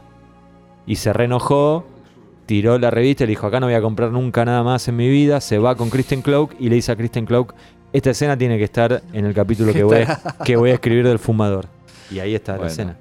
Pero bueno, la- En medio de las escenas también, viste en las películas cuando ha- hay- tipo hay una obra de teatro sí. y están esperando que salga el diario con las reviews. Ay, sí, obvio. Son lindas esas. Es que esto, si tenés menos de 35 años, es medio, dif- medio difícil entender estas ¿Qué está cuestiones, haciendo? me ¿Qué, parece. qué es eso que tiene en las manos? No, Una revista. Porque tam- también uno podría pensar, bueno, pero este tipo, si quiere, se puede imprimir los libros él mismo y, y hacer un millón de Va copias. Duncan. A donde vos quieras, va. ¿Esto va a quedar? sí, ¿por qué no? Y- Entonces, eh, pero bueno, él quería ser aceptado, él necesitaba la aceptación esa. Además, posiblemente él leería, eh, como era Romana Clef. Entonces, eso es lindo, digamos, que te editen en un lugar donde vos so- sos consumidor, lector, etc. Yo no sé si leía. Para mí era la, la última revista, el último orejón del tarro y son los que le ¿Vos contestaron. decís? Yo creo que sí. No, para mí lo leía. Bueno. Para mí estaba suscripto. Pero bueno, Igual que yo, ya cuando ve la tapa, Sí. y ahí medio una mina ahí sobre un planeta o sobre el mundo, una cosa así, medio en bikini, yo creo que le hace ruido. Yo creo que él esperaba que fuera otro tipo de revista. Yo Ah, lo- no lo me di cuenta de eso. Lo que sí me di cuenta, porque lo leí en internet y fui y lo chequeé, es que cuando muestran el kiosco de diarios se ven unas revistas y hay una que tiene una tapa horripilante, pero que tiene mucho texto. O sea, no tiene imagen ni dibujo, nada. Es eh, todo texto. Y uno de los títulos es ¿Y dónde mierda está Daryl Morgan? ¿No lo viste? Mirá, no, no lo vi. Sí, muy lindo. Búsquenlo. O, O si- lo podemos subir también a y internet. si, esto, y si esto lo están viendo o escuchando en YouTube, en esta parte va a aparecer eso, así lo, así lo pueden ver. Bueno, Miren lo rápido que Disney lo da de baja. sí, hay que, hay que poner las fotos bien rapidito. Bueno, y mm, la pregunta acá es, él se amarga porque ve que le, cambian, le cambiaron el final, Sí. que para él fue una daga en el corazón. Sí, hay que ver cuál era el final original, por qué... Se eh, pone tan mal, ¿no? ¿Qué? ¿Por qué se pone tan mal, digo? No, ¿cuál era el final original? Porque nosotros no tenemos manera de ver. No. Porque nosotros lo que, lo que vemos es justamente lo que se publicó. O sea, nosotros estamos viendo la representación de lo que Frojiki leyó en ese cuento. ¿Pero cuál sería el final? No lo sé. No, no, digo, el final, el final que quedó. No, no, no, no sé, no sabemos. sabemos, por eso. Quizás era el momento del asesinato del alien. No sé. No sabemos en qué momento terminaba el cuento. Claro, no sabemos. Pero bueno, la cosa es que se lo cambian, él se amarga totalmente y pierde la esperanza en todo. Y quien conozca o más o menos la historia de este capítulo, o ahora nosotros vamos a entrar en detalle y prepárense. ¿eh? En el capítulo este había otro final que escribe Glenn. Morgan. El final era que al final del capítulo eh, el fumador le disparaba a Frojiki cuando salía de la oficina de los Long Gunmen. Lo mataba, no, no le disparaba para herirlo, lo mataba. Está bien, ese era el final que ellos querían, que él y, y James Wong querían. Chris Carter no quería eso, ahora nos vamos a meter. Entonces, hay algunas teorías dando vuelta de que en realidad lo que nosotros vemos en pantalla sería como el descargo de Glenn Morgan de lo que le hicieron a él. Pero a mí es como que no me dan la fecha, porque... o- sea, cuando él ya lo... él ellos no solo que escribieron, sino que filmaron los dos Ah, ¿lo finales. Sí, ahora te, te agarraste, amigo, la, la información que se viene.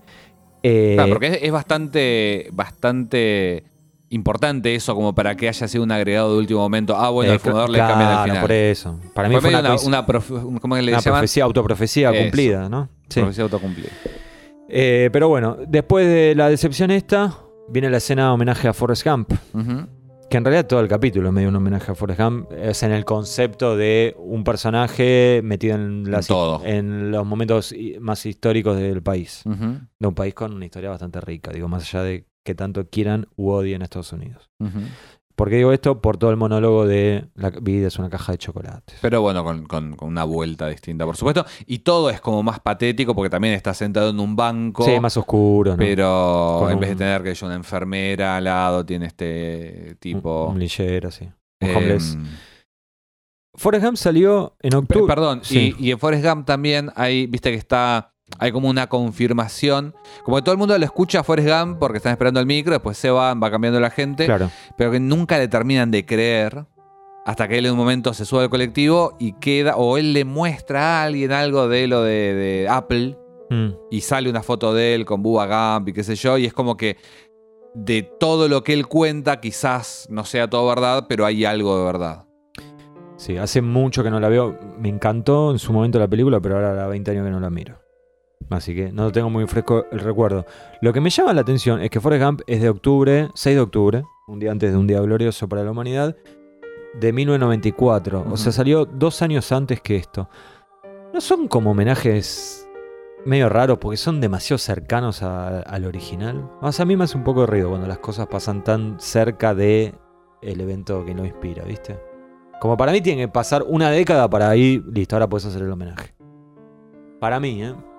No, bueno, pero no sé si es un homenaje, un parafraseo. Bueno, inspiración, no sé, sé. lo que vos quieras, qué sé yo. Porque me... ah, no sé. Vos pensás que también están todo el tiempo homenajeando a JFK, Bueno, es que que tien- te juro que, mira, un lo tengo, años más. lo tengo acá anotado. A Me- ver, mostrame. Acá, que dice el Prende la silencio, luz. el, silencio de los inocentes, dice, ¿ves? Claro, bueno, También, también. me, hace, me hacía ruido, el otro, la otra vez no, no lo mencioné porque medio que la tuvimos que terminar rápido la charla porque se había extendido, que el piloto de los expedientes está recontra influenciado por una película que había salido un año y medio antes. Y Millennium está recontra remil influenciado por, por Seven también. por pecados tenía- capitales. Claro. Para mí hay una concepción también que quizás estaba más en boga en aquel entonces de la televisión como un subproducto. Claro. Y como que no... No chocaban. Claro. Se- sería Puede ser. raro que hicieran quizás un homenaje a algo televisivo, contemporáneo. Bueno, Con esto del final cambiado, igual hay una cosa que a mí me, llamó la atención en un momento. O sea, el fumador está, que ahora vamos a ir a, a lo de la muerte o no de Frojiki. El fumador está escuchando, está preparado para matarlo a este, a este muchacho. Porque dice, bueno, ¿de dónde sacó esta información? A ver si, si dice algo realmente incriminatorio o no. Eh, y en un momento, ¿puedo hacer una salvedad ahí? sí. A mí la sensación que me da es que él está molesto con que lo hayan descubierto. No sé si estaba esperando a ver si decía algo, porque Va- Vamos a creer que lo que vimos pasó es bastante grave lo que encontró. Sí, pero igual tampoco es que el fumador pretendía que Mulder y Scully pensaran que era buen tipo. No, pero una cosa es ser buen tipo y en el otro extremo está mate a Martin Luther King, a JFK y no sé cuántas cosas más. En ese caso, para mí lo habría matado cuando lo tiene en la mira, cuando entra. Para mí, o sea, lo que yo entiendo es que, bueno, vamos a escuchar a ver qué tiene para decir este tipo, por ahí lo mato, por ahí no. Y hay un momento particular en el que, que Frojiki cita también, me parece, parte de una, de una obra de teatro o algo así, que yo me imagino que es referencia directa a algo del cuento. Sí. Y ahí como que le cambia la expresión al fumador. Y yo creo que en ese momento él se da cuenta de que la información la sacó del cuento y que por lo tanto Lo leyó. lo leyó y que por lo tanto leyó el final cambiado y quizás eso que ameritaría la muerte de Frojiki quizás estaba en el final original, Ahora no. que era lo real, Claro. que era eh, y, y Sí. se fue y agarró a Tina Claro, y se sí, fueron, sí. eh, no sé, algo que fuera más más incriminatorio o más, no sé, un, un- un quemo, que dijera, fue y buscó a su hijo Fox. Claro, claro, claro. Eh, sí, mira, hay algo ahí, porque hay una reacción. Vo- Voy a ser sincero, cuando Cristian me mandó sus anotaciones, que es lo que hacemos siempre, agarré y volví a la escena y dije, le voy a mirar la cara. Yo, yo la verdad no detecté el momento del cambio de la expresión, así que acá empiezan a jugar las subjetividades y qué sé yo, la visión de cada uno. Hasta literal te diría, capaz que no tenía los anteojos puestos, entonces no veía bien. no lo sé. Lo cierto es que no le dispara. Y retoma una frase que él había escrito, lo vemos que la escribió con la máquina. Una segunda oportunidad. Claro, te puedo matar cuando quiera, pero no hoy. Ah, claro, una segunda oportunidad era el nombre del cuento. Sí, sí, perdón. La frase era esa. Eh, ahora bien, ¿qué pasó? Vamos, vamos a, a- Yo cuento la data que tengo y después vamos escuchando y vamos opinando. Lo- escu- vamos escuchando los audios que nos enviaron, ¿te parece? Ok, Pero- sí, un- una cosa, Sí. solamente como para terminar de, de darle un contexto a esta, Dale, esta dale. decisión. Por un lado, no, reco- no, no olvidemos nunca que Glenn Morgan y James Wong crearon a The Long Gunman, Sí. A Skinner, a la madre Scully. pero particularmente a The Long Gunman, Sí, y casi que no los volvieron a escribir ellos, claro. y que después tuvieron como una vida propia bastante alejada, no sé si bastante alejada, pero quizás no la que ellos querían. Sí, inclusive hasta tuvieron su propia serie y ellos no, que ellos estaban- no estaban metidos ahí. Vos sabés que eh, yo no sabía que. Creo que una vez Darin Morgan lo había comentado, que se suponía en esa época que si vos creabas un personaje y se volvía a usar en otro capítulo, vos tenías que recibir regalías Claro, por es esa sí. creación. Pero Fox no pagaba, no hacía, Uf. no pagaba eso. Y todas esas cosas que a veces pueden parecer ridiculeces, van generando rispideces, ¿viste? Y Estos ellos- chicos Glenn Morgan son Sí, medio com- complicados. Y ellos decían además que, bueno, si lo matábamos a Frojiki, al actor Tom Brainwood, no pasaba nada porque él igual trabajaba de asistente en la serie. Entonces iba a seguir teniendo trabajo, no es que Claro. le cortábamos Ah. un ingreso. O sea, todas estas cosas que parecen ridículas estaban en la mente de los tipos que escribían a los personajes. Los personajes no salen de la nada, ¿no? que yo cuando veía la serie la primera vez, para mí era todo un mundo de fantasía donde cada uno tenía libre albedrío y no es así. Sí, viste como lo- mu- muchas veces hay muchas críticas con, con series específicamente que dicen, uh, nunca matan a nadie, ¿no? Sí. Y bueno, en realidad si matas a alguien lo estás dejando sin laburo. estás dejando claro, exactamente. Eh, Vos lo dijiste antes con lo de los actores de Space Above and Beyond. Claro. digamos. Bueno, A, a mí una cosa que me llamó la atención, igual más allá de todo, es que bueno, no vemos a Mulder, lo escuchamos, no vemos a Scully, lo escuchamos, no vemos a Langley, lo escuchamos, a Frojiki lo vemos Sí. y lo escuchamos, pero Byers no está. no está Byers, no sé qué pasó. No pude encontrar nada al respecto. En un momento se escucha una voz que yo dije, ah, es Byers, pero cuando fíjate cuando pasan los títulos ni está él. Eh, O sea, cuando están los créditos, digo, no, sí. no sale el actor de Eh, Byers. que es raro, porque los nombres de ellos siempre salen en la misma placa los tres. Los tres juntos y ahora y hay acá dos. había, había dos. Es muy. Yo no sé si en el libro este de Darren Mooney lo cuentan. O en, o en algún libro. eh, o fue una entrevista de ellos. Que.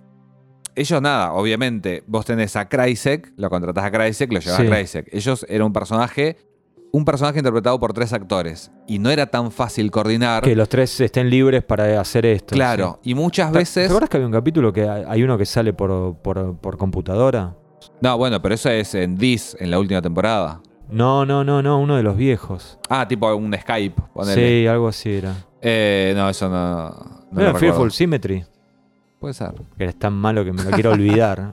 Pero, pero lo que leí en algún momento creo que era en vía negativa, Octava temporada. octava temporada, que también es como que ellos llegaban a hacer una escena que generalmente era la última escena del capítulo, porque si no llegaban o lo que sea, no quedaba. Claro.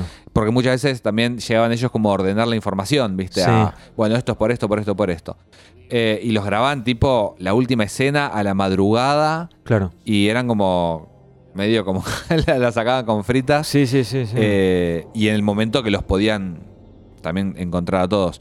Pero bueno, siendo, un cap- siendo que era un capítulo con un peso tan importante para los Long Gunmen, en el que casi se muere uno, eh, es loco que no. La, la Que no haya decisión de que no uno. haya estado. Sí. Porque además, bueno, de vuelta, ni Era- siquiera es que lo veías. Era audio, una Claro, frase y listo. lo mandaban sí. por WhatsApp. Rarísimo. Sí, viajando en el futuro. Bueno, claramente hubo mucha tensión entre los dos bandos. Uno de los bandos, James Wong y eh, Glenn Morgan, y el otro, Chris Carter y todos los que venían abajo de Chris Carter. Me imagino a Franz Potney así, como callado, haciendo Oh, que sí con la cabeza. No, no, sí, sí. ahora vas a ver, para, para. Filmaron los dos finales, en el que eh, el que vemos y en el que el fumador disparaba. Qué loco que no esté ese final para ver en No, no, lado. te vas a morir. El que el final que le disparaba además tenía dos versiones. Una versión era él agarraba y disparaba, ¿sí? Y había otra que era como que se veía como la, la puerta de, de la oficina y le tiraban como un como sangre. Era como algo más eh, Gore.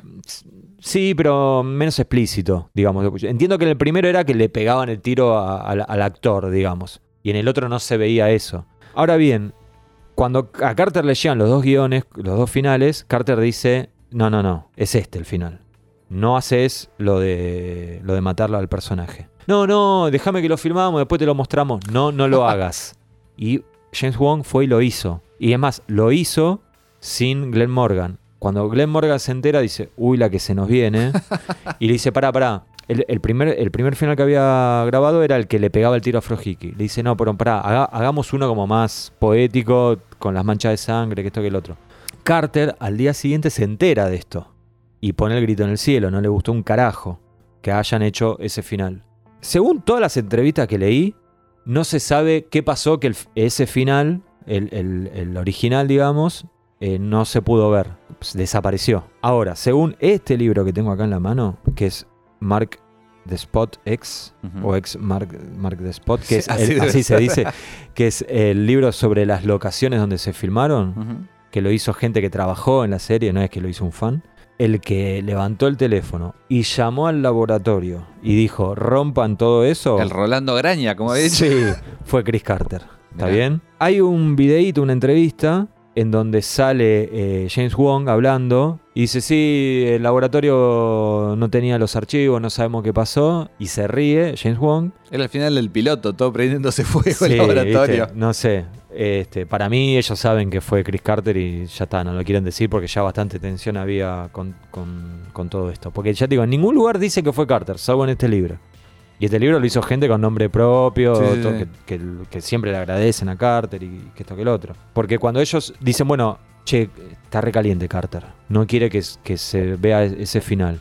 James Wan dice, no importa, hagamos la edición igual con ese final, se lo mostramos. Va a quedar tan bueno que le va a encantar y nos va a decir que lo usemos. Llaman al laboratorio y dicen, pero no encontramos el- la, la cinta B, creo que le decían.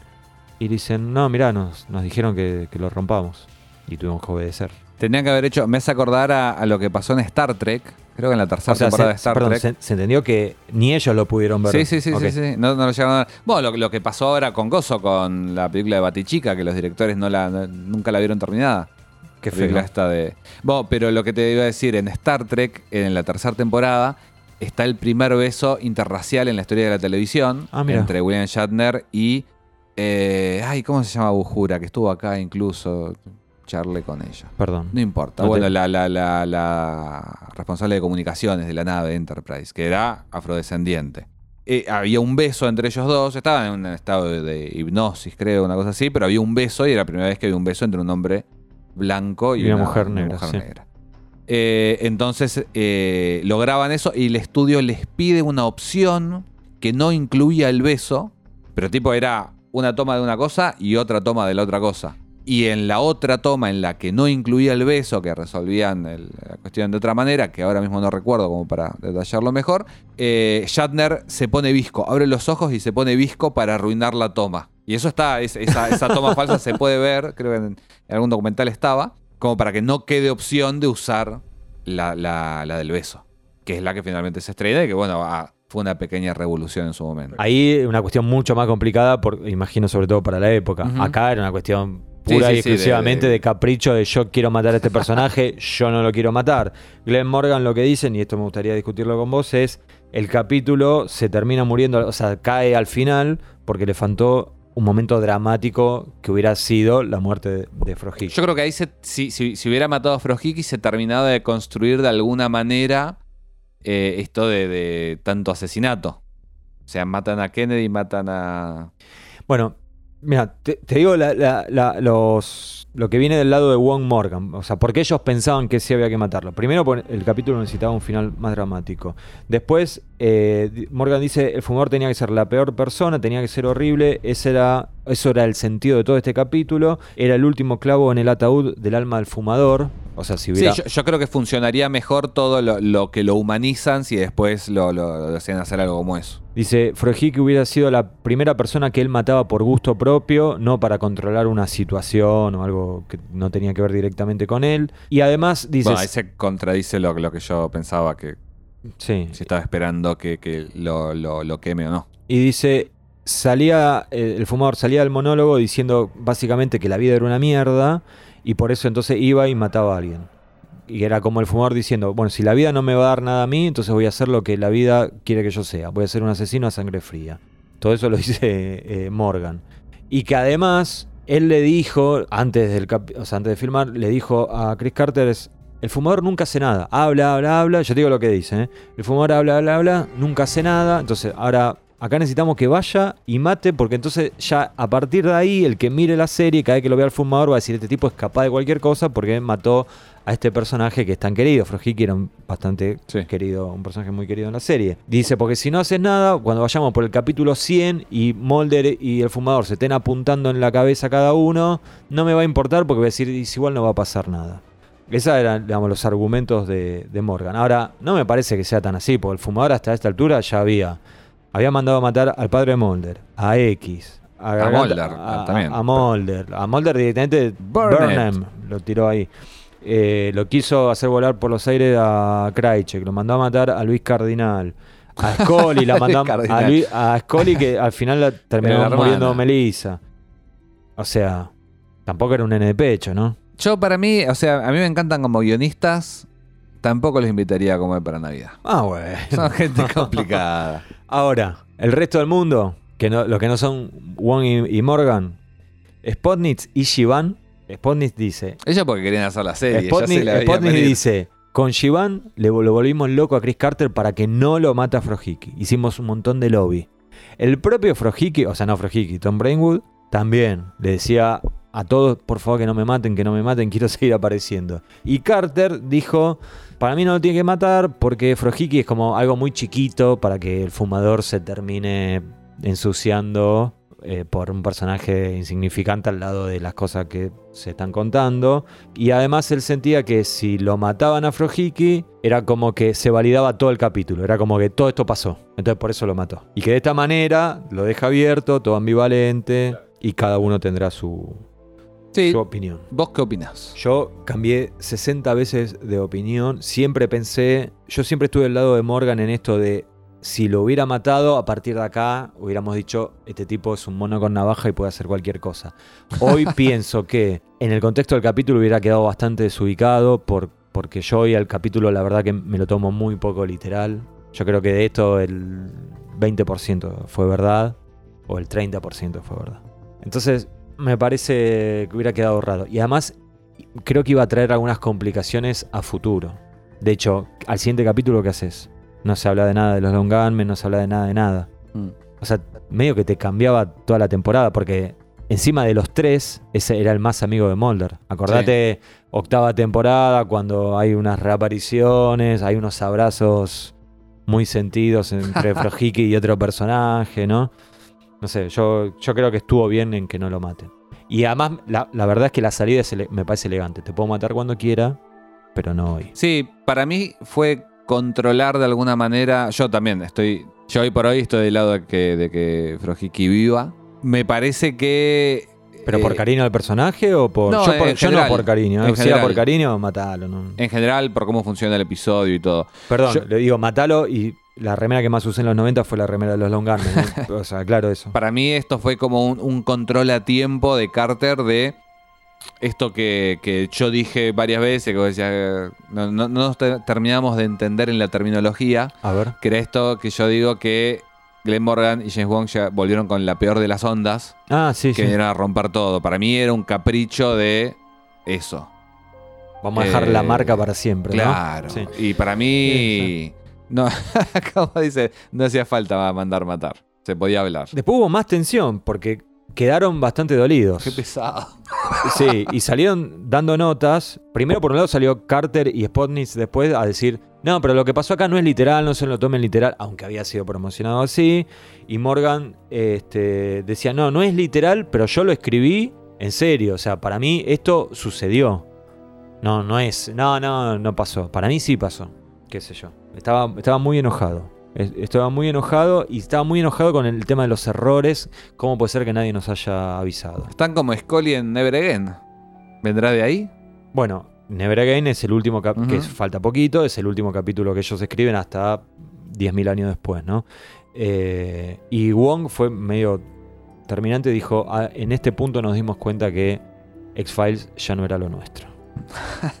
Vos te reí, pero No, sí, más vale, qué sé yo, hay que estar ahí. Pero me causa gracia que. es muy dramático todo, ¿eh? Claro, es como que están muy.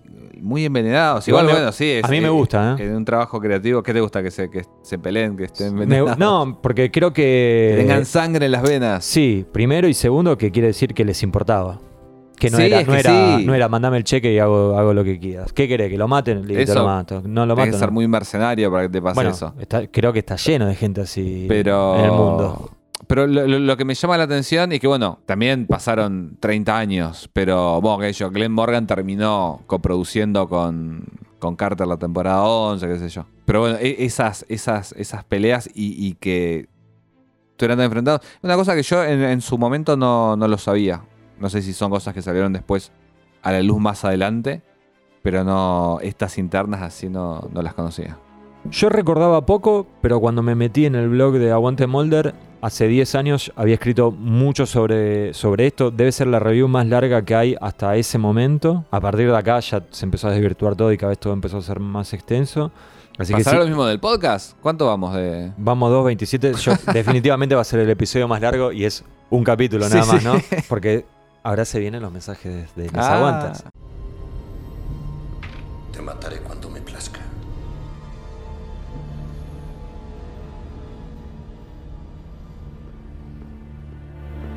Pero hoy no.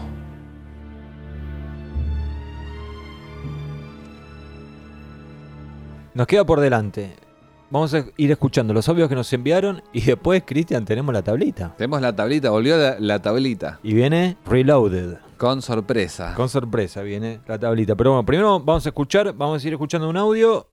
Comentábamos, un audio comentábamos. ¿sí? sí. por ahí no vamos a comentar tanto cada uno porque, ¿qué podemos decir? Sí.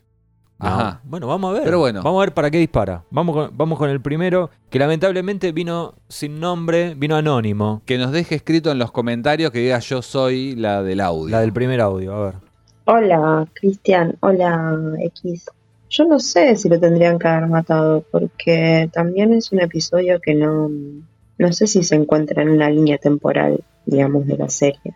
Entonces, como que tampoco participan Mulder y Scully, entonces creo que su muerte debería, podría haber generado eh, una investigación posterior. Y eso genera una subtrama que, bueno, ahorrársela estuvo bien. Y aparte es un buen personaje. No, no merece. Bueno, un poco esto lo habíamos comentado, ¿no? Que es verdad, hubiera generado que al, al siguiente capítulo hubiera tenido que pasar algo, o sea, ya medio que cambiaba todo. Sí, qué sé yo. O el próximo, la próxima vez que hubiera un episodio mitológico. Que- que perdón. no, no acusan tan Perdón, pronto. que era el siguiente. Ah, ya viene Tunguska. claro. Tunguski Terma. Me gusta llamarlos así. Bueno, yo Creo que yo estoy, No. bastan- estoy bastante de acuerdo de con este comentario, lo, lo había mencionado. Está diciendo que, que tenía que vivir, así que Sí. estamos de acuerdo. Segundo audio, este es de Jonathan Ramírez, que sí nos comentó quién era. Hola, primero un gusto saludarlos a X y a Cristian. Y bueno, no la voy a hacer muy larga. Eh, para mí estuvo bien el cambio porque, más allá de que si lo hubiera matado, le hubiera dado otro peso al villano como fumador y quizás hubiera estado bueno. Creo que era un personaje importantísimo dentro de la dinámica de los pistoleros solitarios que después duraron varias temporadas más. O sea, que su, su muerte no nos hubiera privado de muy buenos momentos y, y los pistoleros solitarios eran un trío. O sea, al quedar solamente dos hubiera sido como todo muy diferente. E- ese es mi humilde punto de vista. Les mando un saludo y muy bueno el podcast desde siempre. Muy buena la radio. Sí, en, en un formato así de, de serie como los Expedientes X, medio clásica, en la que podías, tenías que poder agarrar cualquier episodio y más o menos entender todo, que de pronto hayan matado a, a un personaje tan importante también iba a ser medio, medio difícil. Yo no estoy tan de acuerdo con que hayan brillado durante tanto tiempo. Yo creo que, no sé, oh, temporada. Va, igual la temporada 9 es la que más me molesta, que, que están muy, muy, muy, muy desmejorados o en su propia serie. Sí, ya casi parodia a veces, ¿no? Sí, sí, casi, casi Bueno, sí. Casi me estoy tapando un ojo. Eh, tercer audio, José Luis. La X, hola Cristian. Eh, no conocía ese final alternativo. Tremendo. Sensaciones encontradas. Por un lado, creo que estaba en la naturaleza de- del fumador, apretar el gatillo. Más todavía si se filtró usado información sobre él. Por otro lado, me parece muy pronto en la serie como para matar a uno de los Land Gunmen. Pero tremendo ese final alternativo, no lo conocía. Bueno, Eh, eh, hay una o sea, sí, estoy de acuerdo. Hay, hay una cosa que estaba pensando que. Eh, porque él, él decía, eh, sería muy del, del fumador disparar. Pero en realidad el fumador casi nunca va él a matar a alguien, salvo, bueno, lo que hemos visto. más adelante lo vemos que va. ¿A quién? Y Decímelo fuera del aire. Por eso, bueno, en ese caso, que lo, lo acabamos de, de blipear, yo creo que eso refuerza de alguna manera lo que, lo que, yo, lo que yo pienso. Que es que, bueno, el tipo fue ahí a ver si lo mataba o no. No era simplemente mandar a matar a alguien porque había haber ido el hombre de pelo de cepillo o al- alguno de esos. Tal vez no lo respetaba tanto como para matarlo. Como a a Martin eh, Luther King. Le perdió el respeto porque se creyó lo que decía un cuento. decís. Capaz, qué sé yo. A ver, otro audio. Seba Pérez. Totalmente de acuerdo en que el fumador no haya matado a Jorge, porque sería una decisión realmente muy mala. el- ¿Qué le vamos a hacer? Eh, es una decisión de los autores.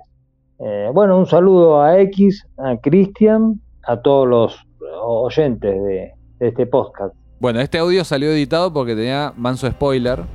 eh, así que bueno, salió un poquito más corto de lo que es. Pero sí, seguimos de acuerdo. Bueno, otro audio, en este caso, viene de fuera de Argentina, ¿eh? Mira. Alfredo, a ver. Hola X y Cristian, ¿qué tal?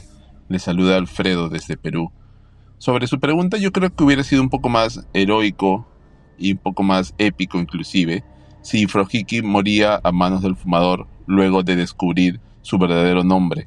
Creo que los Long Gunman con el tiempo se fueron convirtiendo en el alivio cómico de la serie y ya no eran pues los hackers eh, muy cool, muy interesantes, ¿no? Y, pero creo que hubiera sido un final un poco más heroico, como les digo, ¿no? Como, como seguro recuerdan, eh, más adelante en la serie, Scully eh, y Mulder descubren cuál es el, el apellido del fumador, pero me parece que lo descubren de una forma un poco sin sentido. No encuentran algunos papeles y ahí se dan cuenta del apellido, pero creo que el capítulo eh, al que mencionan hubiera terminado de cerrar mejor si Frojiki descubría el nombre del fumador, se lo daba a los agentes y moría heroicamente de un disparo. No creo que lo hubiera dejado muy en alto. Bueno, gran podcast de verdad. Les mando un abrazo desde Perú y siempre escuchándolos.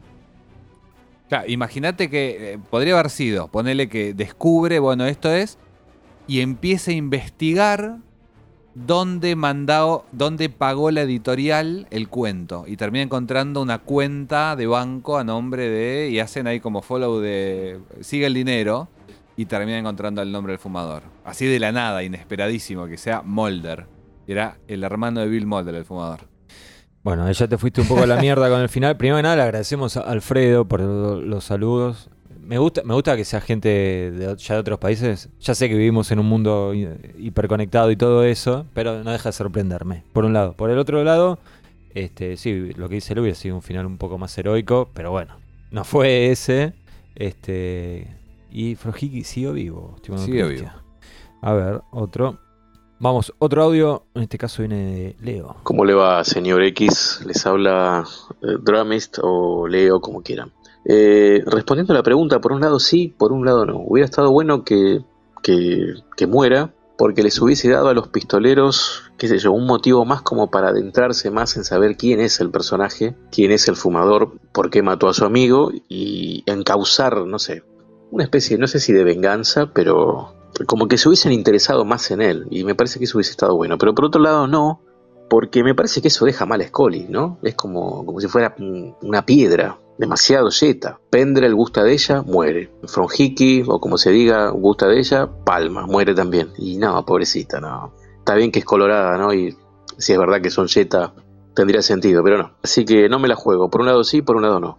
Eh, un saludo, muchachos. Eh, después los escucho. Bueno, eh, no es- está bien lo de, lo de Scully, ¿no? Eh, para quien no viene a Argentina, piedra, yeta, mala suerte. Yeta es lunfardo, así que Claro, tampoco- también, bueno. Y acá hay un mito, no sé si es mundial, de que los colorados o los colorín, como dicen en Chile, eh, traen Los mala pelirrojos. suerte. Los pelirrojos traen mala suerte. ¿Y qué más había dicho? Que, eh, bueno, por un lado sí, por un lado no. Y medio que lo que nos pasa a todos, me parece, ¿no? Eso. Bueno, gracias a Leo. Vamos con otro. Paola. Hola, buenos días. Me hubiese gustado, me hubiese gustado que lo disparara, que lo matara, pero al mismo tiempo hubiese sido una gran pérdida para los tres pistoleros. Así que dejarlo vivir parte fue importante para la trama, para que siga su personaje. Que él, Melvin, es, es una parte muy importante para algunas cosas, algunas misiones que Mulder necesita la ayuda de ellos. Y otra cosa que me pareció buenísimo que no lo haya matado en el último momento, porque si no, no habría dicho la frase que él estaba escribiendo en su libro, de que podía matarlo cuando él quisiera, pero no ese día. O sea, fue el cierre perfecto. Me parece que estaba muy bien pensado ese capítulo, me gusta mucho. Me hubiese gustado en otro universo paralelo, que sí, que le disparara a Melvin, que lo matara. Pero para mí el cierre quedó muy bien. Bueno, eh, es cierto esto lo de. Espero que el perro no, no haya mordido a nadie, primero que nada. ¿eh? Es cierto esto lo, lo del final, que, que Sí. cierra más con. Que bueno, habrá sido una escritura de último momento, no sé. Me gusta también que le dice Melvin a Frojiki, que Sí, fueron al colegio juntos. Hay como una amistad.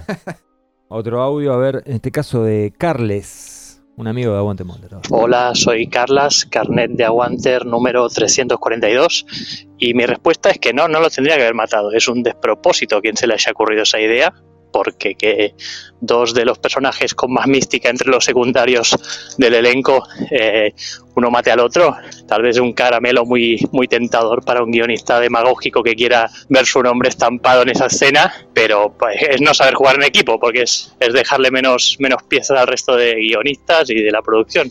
Cualquier cosa hubiera sido.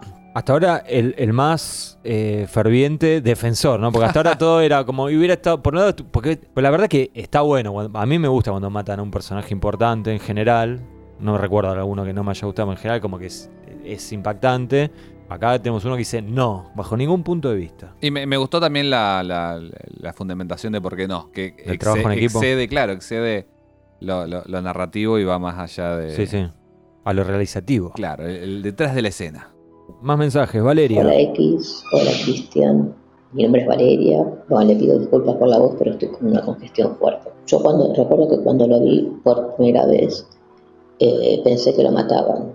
Me pareció un final lógico con respecto a cómo era la forma de actuar del fumador, que siempre solucionaba sus problemas eh, con una bala, básicamente, o en forma violenta, por lo que pensé que lo mataba. Entiendo que hubiera sido un golpe fuerte a los fanáticos, porque un personaje muy querido, el de Mel Hike, como le decíamos en esa época, y entiendo que quizás ese, ese haya sido el motivo por el cual Chris Carter, entiendo fue él, eh, cambió el final y no terminó eh, muerto. Además, si bien en la serie no se pre- preocupaban mucho por la continuidad, me pregunto ahora qué hubiera pasado con los otros dos. ¿Hubieran seguido ayudando a Mulder y Scully? ¿Hubieran seguido en la serie? ¿Buscarían justicia de alguna forma por la muerte del amigo? Bueno, eso es todo. Eh, de nuevo, muchas gracias por el podcast. Lo hacen muy bien, los felicito.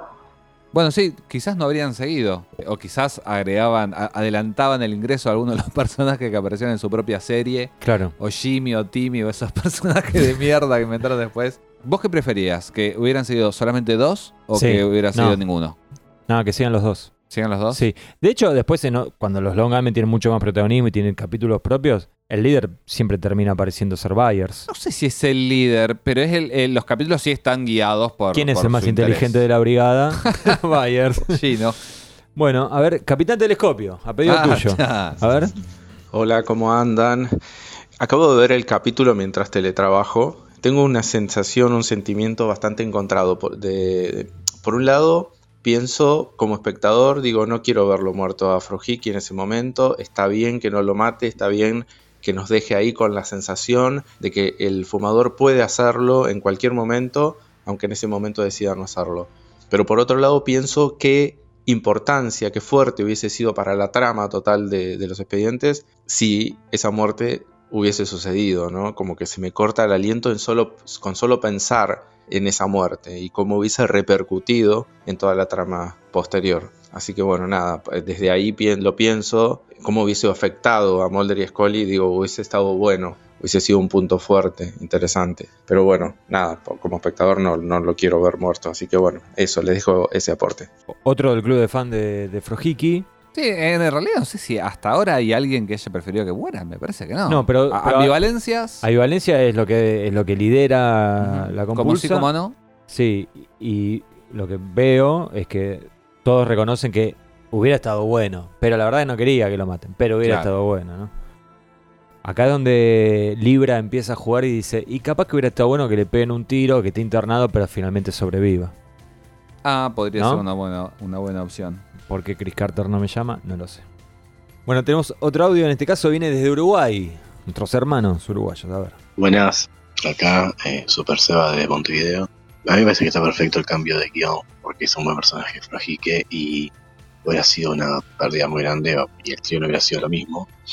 Y no se hubieran privado de esa cosa extraña que fue su serie con su primera y única temporada. Saludos y aguanten Molde, siempre.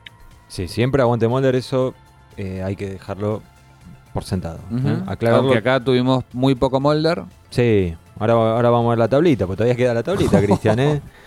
Bueno, eh, Genialidad de Molder, dice su palabra de JPK. eh, gracias a nuestro es- escucha uruguayo, que también está ahí con la con el club de fan de, de Frojiki. Otro audio, Cristian, Fernando. Buenas, buenas, X. Hola, Cristian. Bueno, estuvo muy bien, estuvo muy bien porque aparte lo que uno piensa es que lo tiene en la mira con un, con un rifle y en realidad es un micrófono que está apuntando a lo que está diciendo. Así que está más que perfecto. Para mí, un cierre extraordinario. Bueno, saludos a todos y felicitaciones por el podcast. Y estuve también en el, en el encuentro de 30 aniversario, así que esperando el próximo encuentro. A full time. Cuídate. Cuídense. Chau, chau. Chau, chau. El sabor del encuentro, ¿no? ¿Esto es una teoría de Fernando? ¿Él reconoce que es una teoría o lo dirá convencido de que era un micrófono? A Porque mí no me era- acaba de hacer dudar por completo. no ¿no? era un micrófono, era un... Porque es era- raro, ¿eh? Era un Yo, cuando estuve viendo las fotos para hacer el, el thumbnail, Sí. era raro, no tenía mira. Era raro. O sea, tiene una mira telescópica, pero.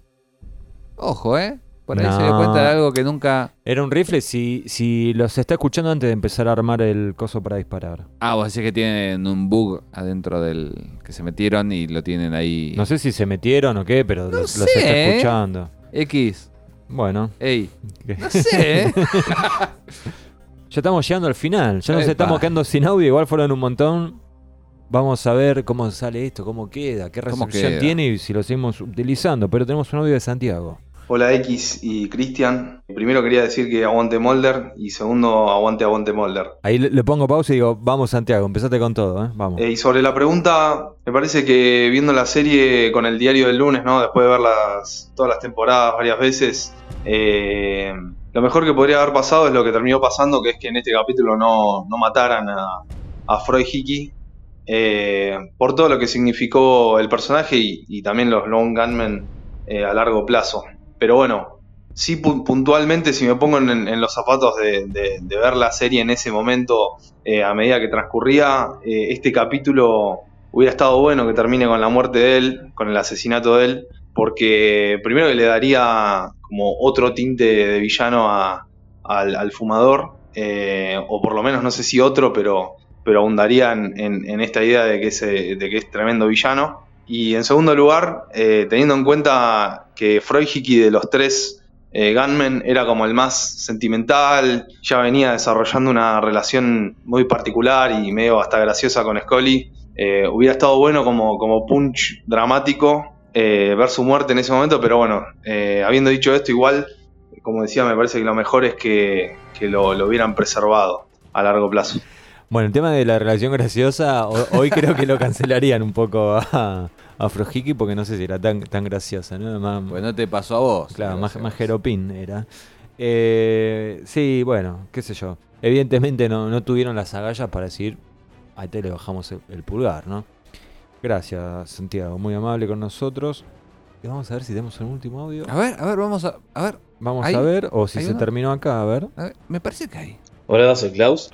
El podcast está bárbaro y quería decir que hubiera estado mal porque Frohike que es un personaje querible. Y por otro lado hubiera estado bueno porque no podrían haber hecho el spin-off malardo que hicieron. Bueno, así cerramos, con la ambivalencia ante todo, ¿no? No se juega la, la plateada de Aguante Molder, me parece. Me gustan los motivos para que lo maten a Frojike, Frojike, Frojique, Sí, bueno, Frojikers. Melville, todo, todos los nombres que vos quieras.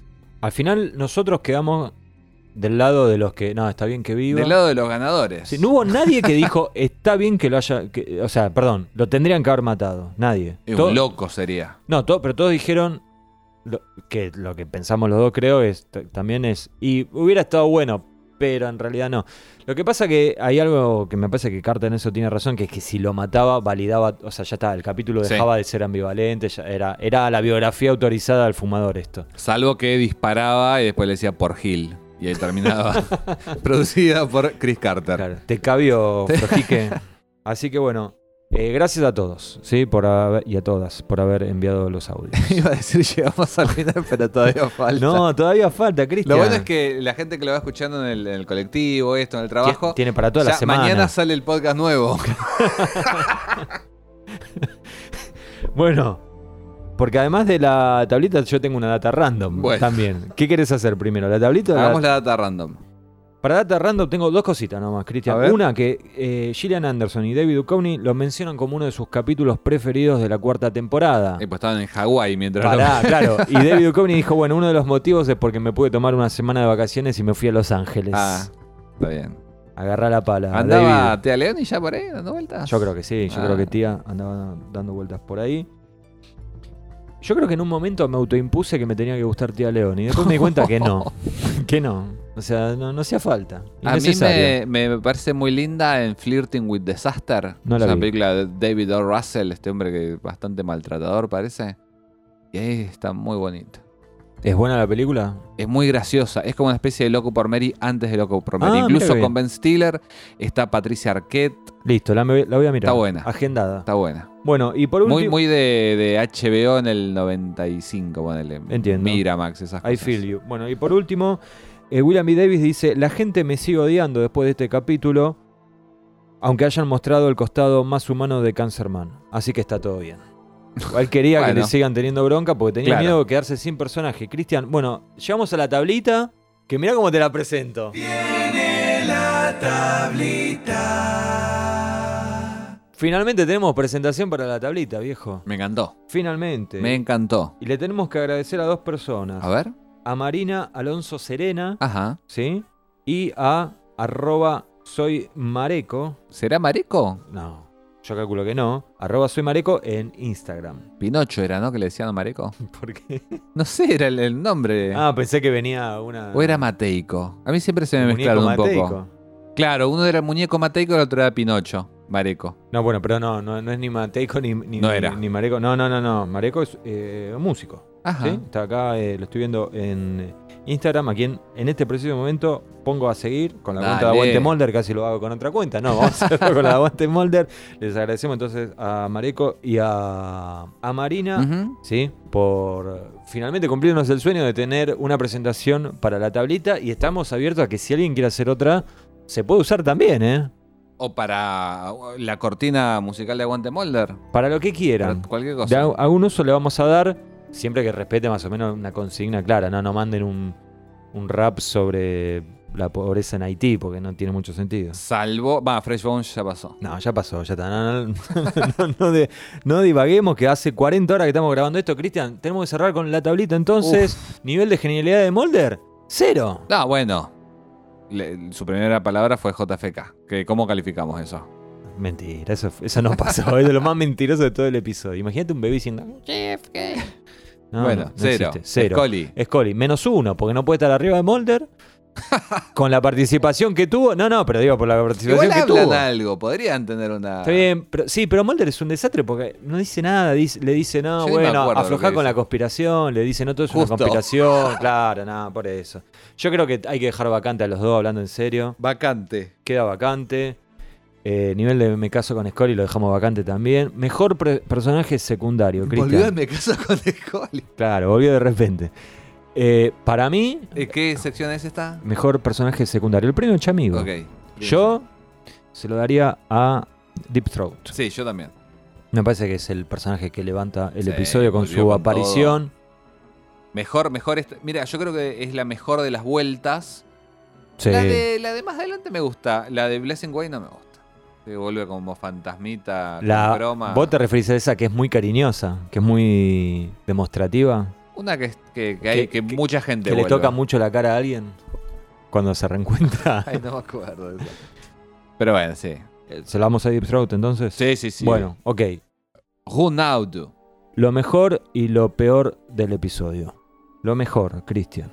Para mí me gusta, a mí me gustan los capítulos disruptivos que son diferentes a todo lo que a todo lo que veníamos viendo. Creo que no volvió a haber un capítulo así, porque inclusive los capítulos que se hicieron como de los orígenes, por ejemplo, de los Long Gunmen, son otra onda. Sí. No es esto. Esto me parece que está un paso arriba. Sí, yo creo que, que eh, funciona en, en varios niveles. Funciona como, como un episodio autoconclusivo, funciona como, Sí. como origen secreto del fumador. Parece que está muy bien escrito y muy bien dirigido. Y casi, casi, casi, casi que podría haber sido, un, como le llaman los yankees, un backdoor pilot para que... Para que se haga un, spin-off, ¿no? Para que se haga otra serie. Nos hubiera encantado, ya lo dijimos varias veces acá, una serie. Y nos encantaría hoy en día. Una novela, un cómic, algo. Algo- Bueno, de en los cosos. Yo no sé si en los que tenés vos que, que te regalaron. ¿Te regalaron algo? Te, te regalan muchas cosas. Eh, a vos te regalaron los de Joe Harris, ¿no? Ahí hay uno, un, un cómic que se llama More Musings of a Cigarette Smoking Man, que es Sí. una especie de continuación y, y tiran ahí un par de puntas más. Me regalaron los cómics viejos. Ah, no estos. Pero estos los compraste. Los de Ibrea. No, me los habían prestado, pero los devolví. No me acuerdo bien. Bueno, un ahí- shout ahí out- un está. shout out para Sergito que no lo va a escuchar porque nos tiene medio abandonados. Uh, flojo, no flojo. fue- no fue al No fue a la, vivo. ahí, la gente lo reclamó. Flojito, flojito. Le habían llevado de regalos, dibujos a él. Sí, el maletín con la guita, todo. bueno, y lo peor, a mí to- todo el drama extra capítulo no lo, voy a, no lo voy a poner como lo peor, porque en un punto hasta ya dije, me gustó, me gustó que se preocupen tanto y se calienten tanto por, por sus creaciones. Eh, yo creo que lo peor es... Qué difícil, ¿eh? Sí, por ahí. bueno, bueno, perdón, los errores de, ¿De continuidad? de continuidad, sí, claramente. No, pa- para mí son parte del juego. Yo creo que si tengo que marcar algo que no, No. me terminó de cerrar. Eh, perdón, el, el de Deep Throat lo, lo- lo puedo tomar como parte del juego, el otro no. El otro es un error. Además lo reconoce el propio Glenn Morgan, ¿qué voy a hacer? Pero no me importa lo que reconoce Glenn Morgan. el capítulo ya está hecho, tiene Vamos, 30 años. Pistacho, me gusta. No, quizás lo vol- volvemos al principio. Eh, el encendedor de Trust No One, que queda por fuera de esa lógica Sí. y que sí te da, le da como un, un tufo general al episodio medio de fábula, pero que queda corrido el verosímil por estar fuera del, de, esta, de este recurso que es el cuento dentro del cuento. Me pongo ultra puntilloso, hubiera cortado un poco lo de mm, lo de JFK y, lo- y al tercer acto, que es el que más me gusta, donde tienen toda esa charla de, de lo del Oscar, lo del fútbol americano, lo del hockey, el Saddam Hussein, ahí tal vez hubiera metido algo actuado y no que sea todo así, un comentario uno tras del otro. O sea, Sí. me, hubiera, me hubiera gustado ver al fumador clavarle el, eh, el veneno al, al arquero ruso, por ejemplo. Algo Sí. así me hubiera gustado. Imagínate que todas Pero las me estoy poniendo muy hincha pelotas, ¿eh? Ponele que el capítulo, este era el capítulo 7 me parece, ¿no? Sí. Que el capítulo 7 de cada temporada Sea un fuera... origen. De, claro, Estaría de- buenísimo. pero del fumador. Ah. Y que al final de la serie tengas una miniserie del fumador de, no sé, No va a pasar, ¿eh? seis capítulos. Ya No, bueno, se ya nos fue el está. tren. Bueno, pero esto lo hemos comentado en un momento. Cuando después de la temporada 11, Sí. eh, Carter y Glenn Morgan le pichearon, le, le ofrecieron a Disney una, una temporada, una, una, una miniserie, un spin-off del fumador joven. Sí. Y. Y Disney dijo. ¿Quiénes son ustedes? Claro. Iba a decir otra cosa, pero mejor no la digo. Podemos meter a Spider-Man, le dijeron. ¿Cómo hacemos con el tema ¿Y los Mandalorian? X-Men cómo entran acá? No, con Mandalorian no te metas. Metete con Ahsoka, con Obi-Wan. Azúcar. No dijimos nada de William B. Davis.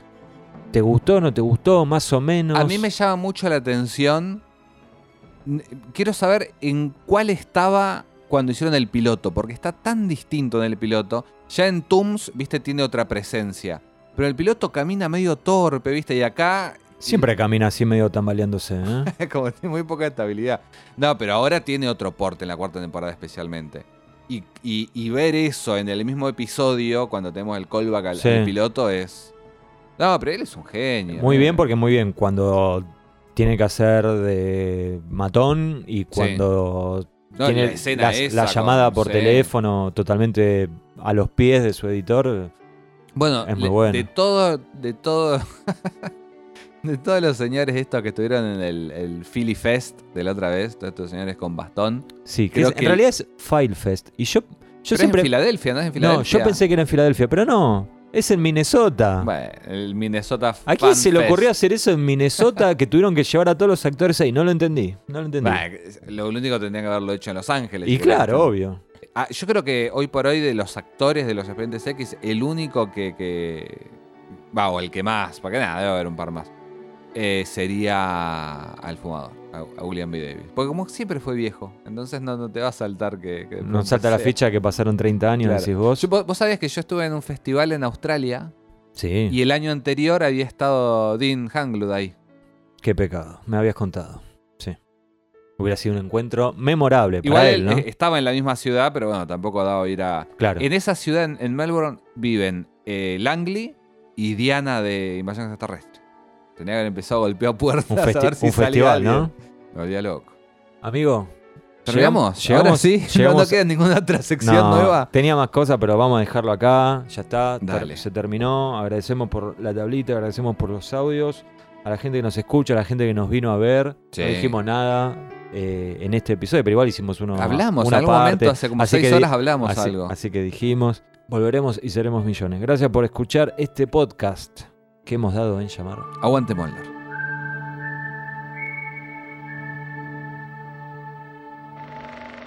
I made.